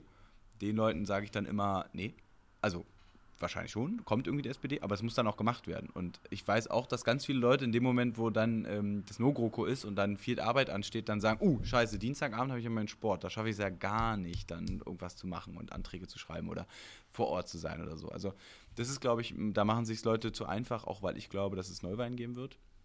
CDU wäre saudumm, wenn sie nicht noch in dem Jahr und am besten noch vor der Sommerpause Neuwahlen ansetzt und die SPD ohne Führung und ohne Programm schreddert. Ähm, das wäre meine Idee, das kann man in Kauf nehmen, aber ich finde, man muss es halt mitdenken. Und auf der anderen Seite hast du die GroKo-Leute, die sagen, die, das hast du vorhin so schön gesagt, die einfach so ein weiter so Trip sind und nicht checken, dass es schon einer der Gründe nicht unbedingt in den Einzelbereichen die Performance war, aber die Performance insgesamt dafür dazu beiträgt, da so Misstrauen zu haben. Trotz jetzt Nahles als Parteichefin und äh, Scholz als Finanzminister, die so ein bisschen beide Flügel oder Milieus oder wie auch immer so ein bisschen abdecken. Ähm, und die sind da auch, machen sich es auch, glaube ich, manche zu einfach, wenn sie sagen, ja, das Regierungsprogramm ist doch gut. Und dann, dann danach ist, wuhu, so, aber das war ja beim letzten Mal auch so. War es, die Koalitionsvertrag ja. beim letzten Mal war ja sogar noch voller, was die sozialdemokratischen Groß Leuchtturmprojekte angeht. Und das hat uns auch nichts gemacht. Also ich glaube, es gibt die Entscheidung muss, ist am Ende ja oder nein, aber ich wünsche mir da auch mehr, ähm, mehr Komplexität in der, ja, in der Analyse. Das, das finde ich halt auch. Also ich, ich, war am Mittwoch bei Zeit Online äh, bei einer Debatte und da hatte ich halt auch gesagt, ist der Koalitionsvertrag ein guter sozialdemokratischer Vertrag? Nein. Er ist für mich sozialdemokratisch relativ blutarm. Ähm, ist, es, ist der Koalitionsvertrag ein Koalitionsvertrag, der Deutschland schaden wird? Nein, das sehe ich auch nicht. Ich glaube, es ist tatsächlich ein weiter so äh, Vertrag ähm, ohne bahnbrechende Neuerung, der auch angstgetrieben ist. Also ich finde gerade die Flüchtlings- und Asylpolitik, das ist halt ein Punkt, boah. Nur Abschottung. Das ist echt richtig harter Tobak für jemand, der ähm, eigentlich ein humanistisches und menschenfreundliches äh, Bild hat auf die Gesellschaft. Das ist wirklich, wirklich hart. Ich glaube, unterm Strich ist das aber auch ein Vertrag, mit der Deutschland ordentlich managen wird. Hm. Die Erneuerung ist da nicht drin. Die großen Sprünge sind da nicht drin. Machen wir uns nichts vor. Ich finde trotzdem das Europakapitel für mich sehr, sehr wichtig. Ich glaube, es wird in keiner anderen Konstellation äh, so nach vorne getrieben werden, äh, außer mit der SPD. Und ich finde äh, das Bildungspaket richtig gut. Ich finde, das ist halt mal wieder so eine Anschubmaßnahme, aus der neue Sachen erwachsen können. Von daher, es gefällt mir. Ähm, ja, wie gesagt, also ich werde jetzt ähm, noch ein paar Tage drüber nachdenken. Ich glaube, in der Opposition, das hatte ich, bevor wir aufgenommen haben, zu dir gesagt, ich finde, die SPD ist in so einem ekligen Dreieck. Wenn sie sich für einen Linksruck entscheidet, beißt sie die Linke weg. Die sind nämlich viel radikaler und äh, linker und du hast halt eine Sarah Wagenknecht, die sagen wird, ja, wenn ihr jetzt so links und sozial sein wollt, wieso habt ihr es nicht in der GroKo vorher gemacht? Es doch umsetzen können. Ähm, wenn du irgendwie diese nationalistischen äh, Ängste stärker aufgreifst, kommt die AfD. Die sind laut, die poltern, die sagen, äh, SPD brauchen wir nicht. Wenn du dieses liberale, ähm, globale, ganz humanistische aufgreifst, dann kommst du bei den Grünen. Die haben jetzt mit Annalena Baerbock und Robert Habeck sehr charismatische Führer. Und dann will ich mal sehen, wie man es gut verkaufen kann, dass die SPD unabdingbar ist für dieses Land und irgendwann mal wieder ähm, Regierungspartei werden soll. Das ist eine kommunikativ echt schwierige Aufgabe. Und ähm, ich finde, das wird bei, der, bei den No-GroKo-Leuten so immer ein bisschen missachtet. Und man kann dann in der Zeit noch weiter sinken von den Umfragen her und man kann irgendwann komplett versinken im schlimmsten Fall, wenn man kommunikativ nicht richtig arbeitet. Auch wenn die Basis und ich glaube auch auf Landesebene, das wird ordentlich laufen. In Kommunen und in den Ländern ist die SPD ja besser aufgestellt. Aber für die Gestaltung des Landes bin ich mir langfristig nicht ganz so sicher.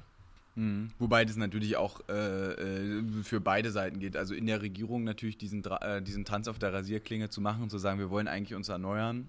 Und höchstwahrscheinlich werden wir da ökologischer, linker und was weiß ich werden, weil das ist ja das, was die Basis will. Die will ja klare Antworten haben und nicht wieder so ein sowohl als auch.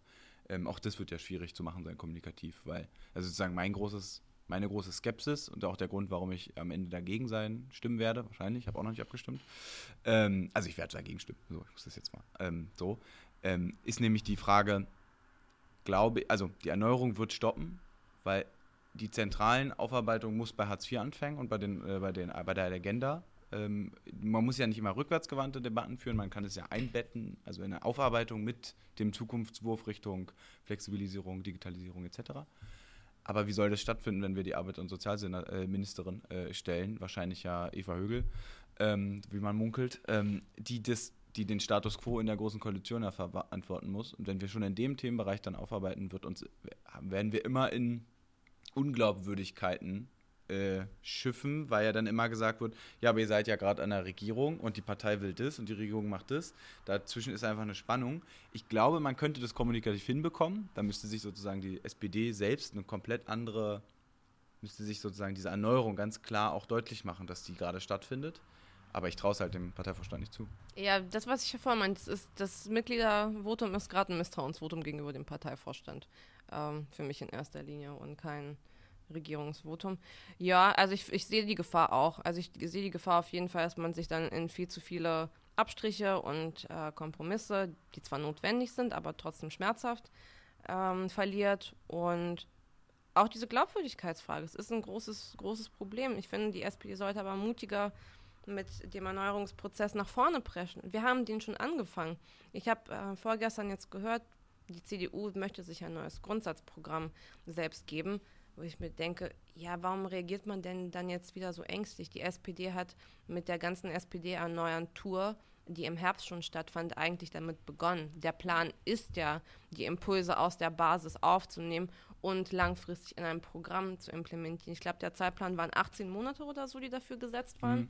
Ich erinnere mich als Martin Ein bisschen Schulz, weniger als zwei Jahre waren es. Genau, ja, ja, irgendwie sowas. Ich erinnere mich, ich war auch im Merkur in Moabit äh, bei der Veranstaltung. Und der Prozess eigentlich dafür hat, hat schon begonnen. Und ich finde, das darf man nicht verlieren. Die Erneuerung äh, wird nicht im Parteivorstand äh, per se kommen, auch wenn man nicht vergessen darf, dass wir auch neue Leute haben. Wiebke Esther, linker Flüge, 34 Jahre alt, aus Bielefeld, jetzt zum ersten Mal Abgeordnete, ist im äh, Parteivorstand. Also im Erweiterten, aber äh, ist halt auch mit drin. Geben wir den Leuten die Chance, ähm, die nach oben langsam kommen. Geben wir den Leuten die Chance, die Bock haben, ähm, sich auch zu beweisen und ruhig mehr Optimismus, ruhig mehr äh, Optimismus innerparteilich, weniger zermatern. Ist eine Scheißphase, kann man, kann man nicht drum rumreden. Aber ich glaube, wenn man äh, pessimistisch ist, wird es halt noch schlechter. Hm. Hard things are hard. Ja. Habe ich ja. bei Obama äh, gesehen. Machst du nichts. Genau. Äh, es, äh, ja, mh, mm, dann ist, ist ja so ein bisschen die Überleitung äh, zur Frage, ähm, wie, wie, jetzt unabhängig von, also nicht unabhängig von Erneuerung, aber wie sieht denn die Zukunft der SPD aus? Oder wie sieht die Zukunft jetzt ganz allgemein einer sozialdemokratischen Partei aus? Ich wünsche mir ganz, ganz stark, ähm, dass die SPD sich wieder dem Thema Arbeit nähert. Und zwar auf eine moderne Art und Weise, weil ähm, ich habe es vorhin angesprochen, ich glaube, kaum jemand identifiziert sich heute noch als Arbeiter. Ich glaube allerdings, dass die Spannungsverhältnisse zwischen Arbeitgeber und Arbeitnehmer immer noch sehr ähnlich sind, bloß eben auf eine komplett andere Art und Weise wahrgenommen werden. Ich, ich meine, jeder, der heute in irgendeinem Beschäftigungsverhältnis ist und nicht komplett selbstständig oder als Unternehmer arbeitet, hat Interessen, dass äh, sein Gehalt besser ist, dass seine ähm, Absicherung besser ist, dass seine Arbeitsbedingungen ähm, besser gestaltet wird. Und das wird sich halt durch flexible Lebensmodelle, durch flexible Arbeitsmodelle, durch ähm, digitale Arbeitsmodelle, Telearbeit oder was weiß ich, digitale Nomaden, was es so alles in Zukunft noch stärker geben wird.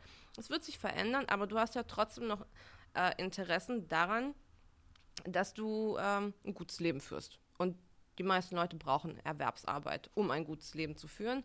Die wenigsten haben halt das Geld einfach so. Ähm, und ich sehe, wie gesagt, die Spannungsverhältnisse, soziale Sicherheit, ähm, Perspektiven für Leute in ähm, flexibleren Jobs, die auch weniger als äh, Vollzeit arbeiten. Da sehe ich Potenzial für die SP. Es ist eigentlich ein klassisches Arbeitnehmerthema nach wie vor, was sehr, sehr viele Leute betrifft. Ähm, gleichzeitig darf man natürlich auch die, die konservativ-klassischen Arbeitsverhältnisse nicht vergessen. Aber für die Zukunft äh, wird für mich halt eher die digitale Arbeit äh, ein Punkt sein, weil sehr viele Leute einfach Angst haben. Angst haben, dass sie sozial nicht abgesichert sind mit im gegenwärtigen Status quo. Und ähm, da wünsche ich mir eine starke SPD, eine fachlich und inhaltlich starke SPD, ähm, die trotz dieser Flexibilisierung und äh, trotz dieser ich mache meine eigene Ich-AG und ich bin so halb äh, irgendwo angestellt und irgendwie auch nicht und irgendwie bei fünf äh, unterschiedlichen Arbeitgebern trotzdem, dass man da mit einem Wertekontext antwortet, in dem die Leute sich solidarisch fühlen. Und nicht denken, ja, ich bin ja trotzdem alleine und es ist ein Haifischbecken und deswegen wähle ich die FDP und Christian Lindner, weil der auch so gut aussieht, aussieht auf den Plakaten. Nee, ich finde, da kann man mit einem Wertekontext antworten. Wir sitzen alle in einem, ähnlichen Kontext, wir haben alle ähnliche Probleme, wir haben ähnliche Interessen. Im Kern verbinden wir uns oder sprechen wir darüber. Ähm, das wird, glaube ich, für mich so das Hauptthema der nächsten 20 Jahre werden können, wenn man sich dem annimmt. Hm. Ja, das, das, ist ja so dieses von der Arbeiterpartei zur Partei der Arbeit oder so, wäre das mhm. ja dann das, ähm, das Credo. Finde ich auch spannend, vor allen Dingen, wenn man sich so die, die Geschichte anguckt der SPD, dann ist die SPD ja nur durch die Industrialisierung überhaupt groß geworden, weil es hat eine, die Leute sind vom Feld in die, in die sozusagen wirkliche Lohnarbeit gekommen und äh, die, die Unwägbarkeit mussten aufgefangen werden. Und die Frage ist halt, ähm, wenn wir jetzt sozusagen die Digitalisierung als Industrialisierung 2.0 sehen, so ähnliches, äh, ähnliche Brille aufsetzen, ist es dann die SPD, die die Hoheit über die Abfederung der Unsicherheiten der Digitalisierung hat oder sind es andere Parteien? Das ist ja die zentrale Frage, die die, die Partei auch angehen müsste. Also sie müsste jetzt anfangen, auch historisch von mir aus das aufgeladen genauso zu kommunizieren und zu sagen, Leute, das ist kein Unterschied zu 1850 und heute. Damals gab es Prekariat und heute gibt es auch Prekariat. Und wir müssen die gleichen, ähm, die Antwort muss die gleiche sein, aber die Wege sind andere. Ja, das Ding ist halt, ähm, sehr viele Leute nehmen sich halt gar nicht als Prekariat wahr. Also das ist auch wieder eine Kulturfrage, selbstgewähltes Leid so ein bisschen. Ich meine, klar, es hat irgendwas fancy, cooles, Jetsetter-mäßiges, wenn du an tausend Orten arbeitest und wenn du durch Deutschland oder durch Europa jettest, voll cool mit deinem Laptop. Von Starbucks ähm, zu Starbucks. Ja, ja, Coworking Space zu Coworking Space, nur mit deinem MacBook genau. und äh, dann irgendwie dein Latte Macchiato schlürfst und überall deine E-Mails bearbeitest, deine Projekte. Das hat schon irgendwie was Geiles. Ja, ja, ja, das volle Programm. Es ähm, täuscht aber nicht darüber hinweg, dass die Arbeitsbeschäftigung häufig unsicher ist aber sehr viele Leute nehmen das in Kauf, weil es cool ist, was sie machen, beziehungsweise weil man es äh, cool nach außen verkaufen muss. Und eigentlich muss die SPD äh, dann Politik für Leute machen, die gar nicht begreifen, dass sie diese Politik brauchen. Schlecht. Das ist schlecht. Und andererseits, du kannst den Leuten ja auch nicht sagen, äh, dein Arbeitsleben ist prekär, weil das, dann würdest du quasi Guck wieder dich den, an mit deiner Wollmütze. Ja, ja, ja, dann würdest du den quasi den Opferstatus äh, irgendwie versuchen einzutrichtern. Ist auch schlecht. Äh, also es ist un unfassbar schwierig, ähm, weil man einfach so viele Dinge, die eigentlich Selbstausbeutung sind heutzutage, äh, so sexy verkaufen kann. Das ist cool. Ne? Ich bin Jetset, ich bin vernetzt, ich bin voll irgendwie äh, unterwegs und meine Arbeitgeber finden mich auch cool.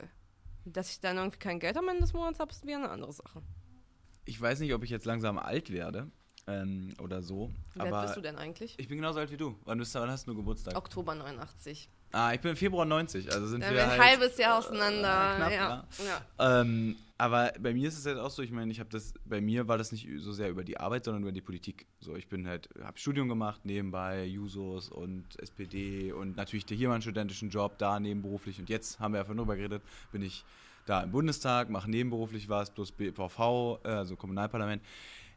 Auch so eher ähnlich zerstückelt. Aber an einem bestimmten Punkt, jetzt, wo ich so 28 bin, denkt man sich schon so, boah, es muss sich auch irgendwann mal konsolidieren. Also ich, ich weiß halt nicht, also ich kenne mich nicht so aus in dieser Berlin-Mitte-Boheme, ähm, nur so indirekt, ob die Leute da auch nicht an einem bestimmten Punkt, spätestens mit 30, merken, dass sie erstens jetzt Kinder kriegen wollen und das nicht gut funktioniert, wobei vom Gehalt würde das wahrscheinlich bei den meisten sogar noch gehen, aber die fragen sich ja auch, was passiert dann, wenn ich alt bin. Und die Frage stellst du dir spätestens bei mir, jetzt habe ich erst Steuererklärung mit dem Steuerberater gemacht, denke ich mir, scheiße, Altersversicherung, was habe ich denn da? Und dann gucke ich, was ich Rente kriege und dann denke ich so, scheiße. Also ich glaube, da gibt es auch so ein, vielleicht ist es so, muss man das auch als SPD akzeptieren, man hat eine Sturm- und Drangphase bei den Menschen, die das genauso machen, zwischen 19 und irgendwie Mitte 20, Ende 20 und danach muss man anfangen, mit den Leuten anders zu reden. Vielleicht ist das die Lösung. Ich weiß es nicht. Ja, also das ist normal. Ich merke das ja auch an mir mit meinen äh, würdigen 28 Jahren. Ja, du bist jetzt, die, El du bist jetzt der älteste Laceman hier im Raum. Huiuiui, meine Güte. Ähm, nee, ich merke das halt auch in meinem Umfeld. Ich meine, ich bin halt ähm, in dieser Berlin-Mitte-Blase, in der ich mich manchmal so ein bisschen bewege, halt häufig die Jüngste. Und ähm, ich sehe bei Leuten um die 30, Anfang 30, es fängt halt intensiver an, sich damit auseinanderzusetzen, ja, was können wir denn machen, wenn wir ein Kind wollen oder ein zweites oder vielleicht möchten wir ein Haus haben oder eine größere Wohnung. Ähm, Mietpreise sind horrend hoch aktuell. Wo können wir überhaupt noch wohnen? Ähm, wie können wir einen guten Status für unsere Kinder aufrechthalten? Wie können wir für uns selbst einen guten Lebensstatus aufrechthalten? Die Tatsache, dass sehr viele junge Leute ja eigentlich gar nicht mehr an die Rente glauben, ist eigentlich schon echt alarmierend. Da müsste man richtig Bambule machen. Ähm, Rente ist halt nur so unsexy, wenn du gerade selber Mitte, Ende 20 bist. Ich meine, ich gehe halt sowieso davon aus, dass ich noch 40 Jahre arbeiten muss. Ähm, wenn nicht sogar mehr.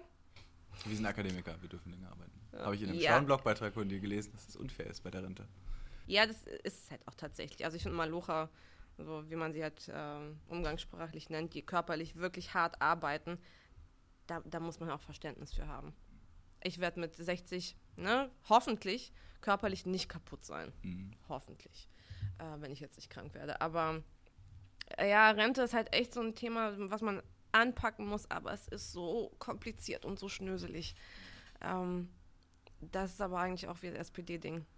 Wobei ich mir die Frage stelle, ob es, klar, es ist unsexy, weil Ren Rente kriegt man, wenn man alt ist und Alter ist nun in unserer Gesellschaft nicht konnotiert mit ähm, Sexiness, außer man ist George Clooney. Na, ich glaube, es ist Ähm. vor allem unsexy, weil es halt so vage in der Ferne ist. Du hast halt nicht äh, den Spatz in der Hand. Du hast halt gar nichts. Also Rente ist halt sowas diffus, was kommen könnte, was vielleicht aber auch nicht kommen könnte. Aber dahinter versteckt sich doch auch eine Angst, ähm, die die Leute haben. Die Leute haben die Angst, wenn sie alt sind, dass sie nichts haben. Und sie sehen es jetzt auch bei ihren Verwandten, gerade jetzt, wenn wir Pflegedebatten führen, Ja. ähm, gerade wobei die heutigen Rentner ja noch ganz gut sind, äh, dastehen. Aber die Debatte wird ja klarer und die, die Angst, die wir ja überall sehen, auch jetzt bei Hartz IV oder so, die kann man ja mit, sie muss man ja mit Sicherheit auffangen. Da wäre ja vielleicht trotzdem der Weg da, den Leuten das zu sagen, auch wenn es unsexy ist. Ich habe halt nicht das Gefühl, dass eine Rentendebatte, wenn man sie mit jungen Leuten führt, dass sie nicht auch funktionieren kann. Also man muss es nur mal wollen. Ich habe halt nicht das Gefühl, dass wir Rentenpolitik für junge Leute gemacht haben. Unsere Rentenpolitik richtet sich absolut richtigerweise an die Leute, die früher in Rente gehen sollen, weil sie kaputt sind. Das Ja. ist richtige Entscheidung, fand ich immer, habe ich immer verteidigt. Und äh, Mütterrente übrigens finde ich auch gut, weil ich finde es in der Gesellschaft, die Kinderarbeit, also sozusagen die Arbeit am Kind so ungleich verteilt, äh, finde ich es legitim, dass man sagt, wir möchten hier aber auch eine Gleichstellung haben der verschiedenen Alterskohorten. Ähm, aber wir haben ja nie eine Rentendebatte für junge Leute geführt. Wir haben ja immer unsere, guck dir unsere Rentenplakate an, die waren aber immer alte Leute drauf. Dachte ich mir, seid ihr bescheuert? Also immer, Ja, ja ich glaube auch für viele Leute ist es geistig einfach ähm, intuitiv ein zu großer Schritt an die eigenen Eltern oder Großeltern zu denken. Weil es sind halt Themen, mit denen man sich auch in den nächsten Jahren auseinandersetzen muss. Also ich habe halt äh, relativ junge Eltern. Meine ähm, Mutter ist 51, mein Vater ist 56. Äh, die haben halt noch ein bisschen ein paar Jährchen vor sich, aber danach wird es mich halt auch betreffen. Dann werde ich Mitte 30 sein äh, Ende 30 und mich so langsam damit auseinandersetzen, ob meine Eltern genug Rente haben. Ich gehe jetzt mal optimistisch davon aus, dass der Fall sein wird. Ich weiß es aber halt auch nicht. Ich mein, ich habe mit ihnen nicht wirklich drüber gesprochen. Ähm, und das ist, es ist, glaube ich, für viele Leute ein schmerzhaftes Thema, sich vorzustellen, dass die eigenen Eltern in Altersarmut sein könnten. Und deswegen werden solche Debatten auch zu Hause nicht geführt. Das ist, das ist halt schon eine scheiß Vorstellung, dass deine Eltern vielleicht zur Tafel gehen müssen, wie halt viele Rentner das haben. Ich meine, die, die Tafeldebatte haben wir jetzt auch in den letzten Tagen wieder. Ähm, aber eher von einer anderen Richtung. ja, eher von einer anderen Richtung. Aber ich finde es schwierig, tatsächlich eine Brücke zu bauen zu jungen Leuten, zu sagen, so, ey, deine Rente ist wichtig. Ähm, das ist ja nur auch ein ganz, ganz geringer Teil der um die 30-Jährigen, die sich überhaupt mit alternativen äh, Rentensparmöglichkeiten auseinandersetzt, weil alles an dem Gedanken, alt zu werden und im Zweifel kein Geld zu haben, tut weh. Alles tut weh und du kannst, du kannst es jetzt auch nicht in eine konkrete Politikforderung formulieren, weil du gar nicht weißt, wie es in 20 Jahren auch aussehen wird von der Demografie her. Einwanderung, Wirtschaftsleistung, Produktivität, alle Faktoren, die da mit reinspielen und unsere Sozialkassen beeinflussen. Jetzt eine Politik zu gestalten, die in 40 Jahren noch greift, es ist Hm. unmöglich. Ja. Ja, stimmt. Ja, ja. Ist, aber, aber, aber wenn, also aber die SPD sollte diese Debatte führen, gerade diese soziale Absicherungsdebatte so ganz grundsätzlich. Ähm, und da gibt es ja noch eine Sache, über die du auch mal was geschrieben hast. Ich habe alle Blogbeiträge gelesen, habe ich ja gesagt. Ähm, äh, das bedingungslose Grundeinkommen Ja, ist ja das, ähm, wie sagt man, die eierlegende Wollmilchsau. Ja. Äh, und zwar von jeder politischen Strömung. Deswegen bin ich da immer auch sehr skeptisch, wenn mir die FDP und die CDU und die SPD und Linke, Teile der SPD, sagen, das ist die Lösung. Dann bin ich immer schon sehr skeptisch. Ähm, Ja. Wa- Was ist dann äh, deine Haltung zur, zum bedingungslosen Grundeinkommen? Glaubst du, dass das ähm, eine Antwort sein kann auf die Fragen, die wir gerade diskutiert ich haben? war ziemlich lange fürs BGE. Ähm, mir gefiel die Idee, also mir gefällt die Debatte an sich auch nach wie vor, weil ich glaube, das ist eine äh, gesunde Debatte über Geld und darüber, wie wir Menschen vergüten, darüber, was Würde ist, ähm, darüber, wie Leben gestaltet werden kann. Und die Statistiken zeigen ja auch, dass die meisten Leute dennoch arbeiten gehen würden, wenn sie irgendwie ein bestimmtes Grundeinkommen um die 1000, zwischen 1000 und 1000 noch was Euro äh, bekommen würden. Also ich, ich mag die Idee, weil sie halt was Frisches an sich hat. Ich habe mich aber in den letzten Monaten ähm, gegen das BGE innerlich positioniert. Ich glaube nämlich, dass das große Risiko an einem BGE ist, dass es den Solidargedanken gesellschaftlich komplett unterwandern wird. Unabhängig davon, ob jemand reich oder arm oder sonst irgendwas ist, und diese Verhältnisse wirst du höchstwahrscheinlich immer in Gesellschaften haben, ähm, ist es schwierig, solidar Ideen zu entwickeln, wenn alle dasselbe bekommen. Also der Arme bekommt dasselbe wie der Reiche. Jedes Kind, weil deswegen bedingungslos, würde dann auch 1000 Euro bekommen, genauso wie die Rentnerin. Und der Anspruch, der dahinter liegt für mich, ist, ihr seid doch alle abgesichert. Der Staat gibt euch allen allen dasselbe, ihr seid alle gleichberechtigt. Aber der Solidargedanke bedeutet für mich ja, wir helfen als Starke den Schwachen, den Bedürftigen, denjenigen, die gerade in einem schwierigen Verhältnis sind. Und ähm, es geht nicht darum, dass jeder einfach irgendwie Geld bekommt. Da steckt ja eine Idee dahinter, ein gesellschaftliches Modell und ein staatliches Modell. Und wir haben die Schwierigkeit in den letzten Jahren gehabt, dass es halt auch wie immer weniger solidarisch wurde, wie Sozialleistungen ausgezahlt werden. Aber das BGE würde für mich äh, diesen Gedanken nicht unbedingt abfedern. Dann würde man für mich im allerschlimmsten Fall zu dem Punkt kommen, dass man sagt so, äh, wenn jemand arm, krank oder sonst irgendwie Schwierigkeiten hat, äh, sein Leben ordentlich zu bestreiten oder so zu bestreiten, dass er oder sie gut leben kann, wenn man so, pff, was willst du denn? Hast du hier auch dein BGE? Ist doch viel Geld, tausend noch was Euro oder was weiß ich, über welche Summen zum Teil debattiert wird. Und dann stellt man sich überhaupt nicht mehr der Debatte, was es bedeutet, füreinander einzustehen in einer Gesellschaft. Und das ist für mich aktuell ein zu großes Risiko. Ich begrüße aber dennoch die äh, Debatte insgesamt darüber. Zumal ich auch, ähm, ich habe mich auch mal damit beschäftigt, ähm, ähm, auch mal, die Linkspartei hat das, glaube ich, mal gemacht, der hat so ein ganz großes Papier, wo sie alle unterschiedlichen Modelle mal vergleichen mit so einer schönen Tabelle, wie hoch ist es, wie, äh, wie wird es finanziert werden, soll es ergänzt werden und so weiter. Und ich finde halt, die meisten Debatten sind halt bei 1000 Euro. Und dann denke ich mir so, 1000 Euro, das ist so ungefähr so 100 bis 200 Euro mehr als Hartz IV. Das ist jetzt auch nicht die Welt. Klar, für einen Hartz-IV-Empfänger ist es super, weil das Kind dann in dem Fall auch äh, dann die 1000 Euro bekommt, äh, ja. absolut und sanktionsfrei. Ähm, aber 1000 Euro ist halt, ist nicht, das Versprechen dahinter ist ja, was viele haben und die Vision ist ja sehr toll, dieses, du bist nicht mehr abhängig, du kannst dir selbst aussuchen, ob du arbeitest oder nicht. Da müsste es aber mindestens bei 2000 Euro sein und dann sind wir bei Beträgen, die, da haben wir ja, glaube ich, innerhalb von vier Monaten einen ganzen Bundeshaushalt aufgebraucht. Ähm, und dann haben wir ja nichts anderes finanziert, nur das bedingungslose Grundeinkommen. Und das finde ich ein bisschen schwierig, zumal ich dann auch nicht die Effektivität sehe, weil ich kann, wenn die Leute wirklich das bedingungslose Grundeinkommen wollen, dann bin ich bereit, die Diskussion zu führen. Aber dann sage ich, okay, und im ersten Schritt sorgen wir dafür, dass alle Hartz-IV-Empfänger 1000 Euro bekommen, und zwar unabhängig von Alter und Kind oder nicht, und dass es sanktionsfrei ist. Und dann können wir mal gucken, wie das da funktioniert. Ja. Aber dann habe ich 90 Prozent des Wirkungsgrades habe ich damit dann erreicht. Ähm, abgesehen davon, dass wir jetzt ja durch den Mindestlohn upsala, auch so ein bisschen, also der liegt ja jetzt deutlich höher und hoffentlich haben wir ja. dieses Jahr auch wieder ordentliche Lohnsteigerungen, sodass die Gewerkschaften dort auch nochmal deutlich mehr fordern und dass der in Richtung 9,50 Euro oder so geht. Mal sehen. Ja, ich bin, ich bin mir halt auch nicht ganz sicher, also wie dieses Bedingungslose komplett umgesetzt werden soll. Wird das dann an jeden, der deutschen Boden betritt, äh, ausgezahlt oder nur an Staatsbürger? Weil dann hast du, dann hast du nämlich wirklich, ja, ja. Wir, dann hast wir, wir, wirklich eine eklige Debatte. Also ja. komplett bedingungslos ist für mich nicht tragbar, also beziehungsweise nicht umsetzbar in der Praxis.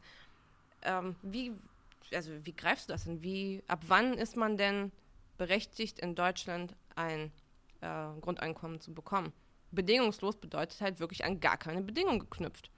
Und ähm, wie ändert das dann halt auch, wie Menschen ihren Alltag formulieren? Zeugen dann irgendwie Leute nur Kinder wegen des Geldes wegen? Ähm, also was macht es dann mit sozialen Verbindungen? Was macht es dann mit ähm, Freundschaften, mit Familienkonzepten etc. pp. Ich glaube, darüber redet man eigentlich zu wenig, weil es hat für mich jenseits der Debatte um Arbeit äh, ganz, ganz viele Dimensionen, die unterbelichtet sind aktuell in der Debatte. Aber ich, wie gesagt, ich freue mich, dass wir sie führen. Und vielleicht finden wir irgendwie daraus Inspiration, die wir implementieren. Mal gucken. Ich, ich finde auch, die, die, die, ich hatte so mal einen Moment der Klarheit, als ich über das bedingungslose Grundeinkommen nachgedacht hatte. Und es war dieser Moment, als ich einfach mal wirklich mich da reingedacht habe, was wäre, ich habe mit 2000 Euro gerechnet, wenn ich die jeden Monat bekommen würde. Einfach so, was würde ich dann machen? Und das löst super viel aus, weil dann würde ich überlegen, okay, würde ich dann, würde ich dann noch den Job machen oder würde ich meinen Job eher wechseln oder was würde ich dann eigentlich, würde ich dann überhaupt noch Lohnarbeit machen oder würde ich dann eher mich darauf konzentrieren, von Schule zu Schule zu tingeln und den Anti-Hate-Speech-Seminare zu geben for free, weil ich es habe oder so. Also das ist eine ganz spannende Sache und das ist dann, da fällt mir wieder auf, diese, das ist eine, da ist eine gewisse, steckt so eine utopische Kraft drin, sich mal vorzustellen, wie es sein könnte. Und deswegen mag ich die Debatte auch total, weil wir endlich mal darüber reden, was eigentlich Absicherung bedeutet in, in, in unserer Gesellschaft und was es eigentlich heißt, frei zu sein oder nicht frei zu sein von Lohnarbeit. Ähm es, ich finde, es äh, zeigt auch sehr stark, in was für einem Wertekontext wir uns gerade äh, befinden, weil ähm, viele Leute befürchten ja, dass es dann gar keine Menschen mehr in Lohnarbeit gäbe, beziehungsweise dass Menschen Faulpelze werden würden. Das ist genau die Debatte, die wir vorhin bei Hartz IV hatten. Und ich finde, das, ähm, das zeigt sehr viel darüber, wie Deutschland gerade tickt, wie die Bürger gerade ticken. Und ähm, das Argument klar, also der Finanzierbarkeit, das ist immer, das muss man halt irgendwie im Auge behalten. Also gerade die meisten Modelle sprengen ja ähm, die Budgets, beziehungsweise ähm, sind halt schwer, schwer zu implementieren. Aber ich stimme dir zu, es hat eine, äh, eine Kraft, einfach wieder zu träumen zu können. Also das ermutigt, sich vorzustellen, was ich eigentlich brauche. Und es ist eine, eine Debatte über Wünsche, über Bedürfnisse individueller, gesellschaftlicher Natur und darüber, wie wir uns vorstellen, was mit den Leuten passiert, wenn sie nicht mehr arbeiten müssen. Wobei ich mich frage, ob das dann volkswirtschaftlich auch der Fall so wäre, denn wenn alle so viel mehr Geld haben, würde dann nicht auch alles teurer werden wie in Norwegen? Also das ist halt auch so der Punkt, ähm, der mir gerade volkswirtschaftlich nicht ganz klar ist. Ich bin ja auch keine Volkswirtin, aber das ist halt ein Risiko, was ich sehe. Ja, ähm, wie gesagt, das ist halt für mich eine, eine gute Debatte im Zuge von Werten und ähm, Prioritäten und, und, es gibt eine gute Orientierung. Ich glaube nicht, dass das BGE in, in, den nächsten Jahren äh, umsetzbar sein wird, aber vielleicht täusche ich mich ja. Hm. Eine, eine Sache, einen Gedanken hatte ich noch, den ich noch, den ich dabei auch wichtig finde. Er kommt mir noch ein bisschen zu kurz, aber ich versuche ihn immer in die Diskussion zu bringen, die ich über das Grundeinkommen führe, mal aufzurechnen, was man jetzt an Sozialleistungen bekommt als individuelle Leistung. Also nehmen wir mal an 1000 Euro, das ist genau ja, glaube ich, die Forderung der FDP ist ja, dann kann ich Sozialstaat abschaffen. Das ist ja der, warum die das ja. toll finden. Oder äh, wie hieß der? Altusmann? Nee, der. Ähm, Altusmann ist in Niedersachsen, stimmt, der Wirtschaftsminister. Stimmt, nee, dann war es jemand anders. Dann war das der, war der Ministerpräsident von Thüringen, der auch, der dann diesen Skiunfall hatte. Nee, nee, der vor. Der vor Lamprecht war. Naja, Genau, der hatte so ein äh, Bürgergeld oder so war sein Konzept. Äh, auch irgendwie nur 300 Euro lächerlich. Ja. Bekommen, bekommen wir bescheuert. Aber, ähm, und die wollten den Sozialstaat immer abschaffen. Und was ich aber spannend finde, ist mal die Diskussion zu führen, was ich jetzt als ich mal überhaupt für Anleistungen bekommen habe vom Sozialstaat. Komplett freie Bildung. Ja. Mehr oder weniger freie Kita. Bei mir war das gerade so ein Umschwung in Berlin. Meine Mama hat noch ein bisschen was gezahlt, aber natürlich nicht 100 Prozent. Krankenversicherung wird krass subventioniert als Student. Meine Uni war frei. Ich habe ein Stipendium bekommen. Andere Leute kriegen BAföG wir müssen davon nur so und so und an. Und das würde ich mal aufrechnen und dann mal die Frage stellen, ob das auf die Lebensjahre verteilt mehr oder weniger sind als mhm. 1000 Euro pro Monat. Ich glaube nämlich eigentlich, dass es wahrscheinlich mehr ist.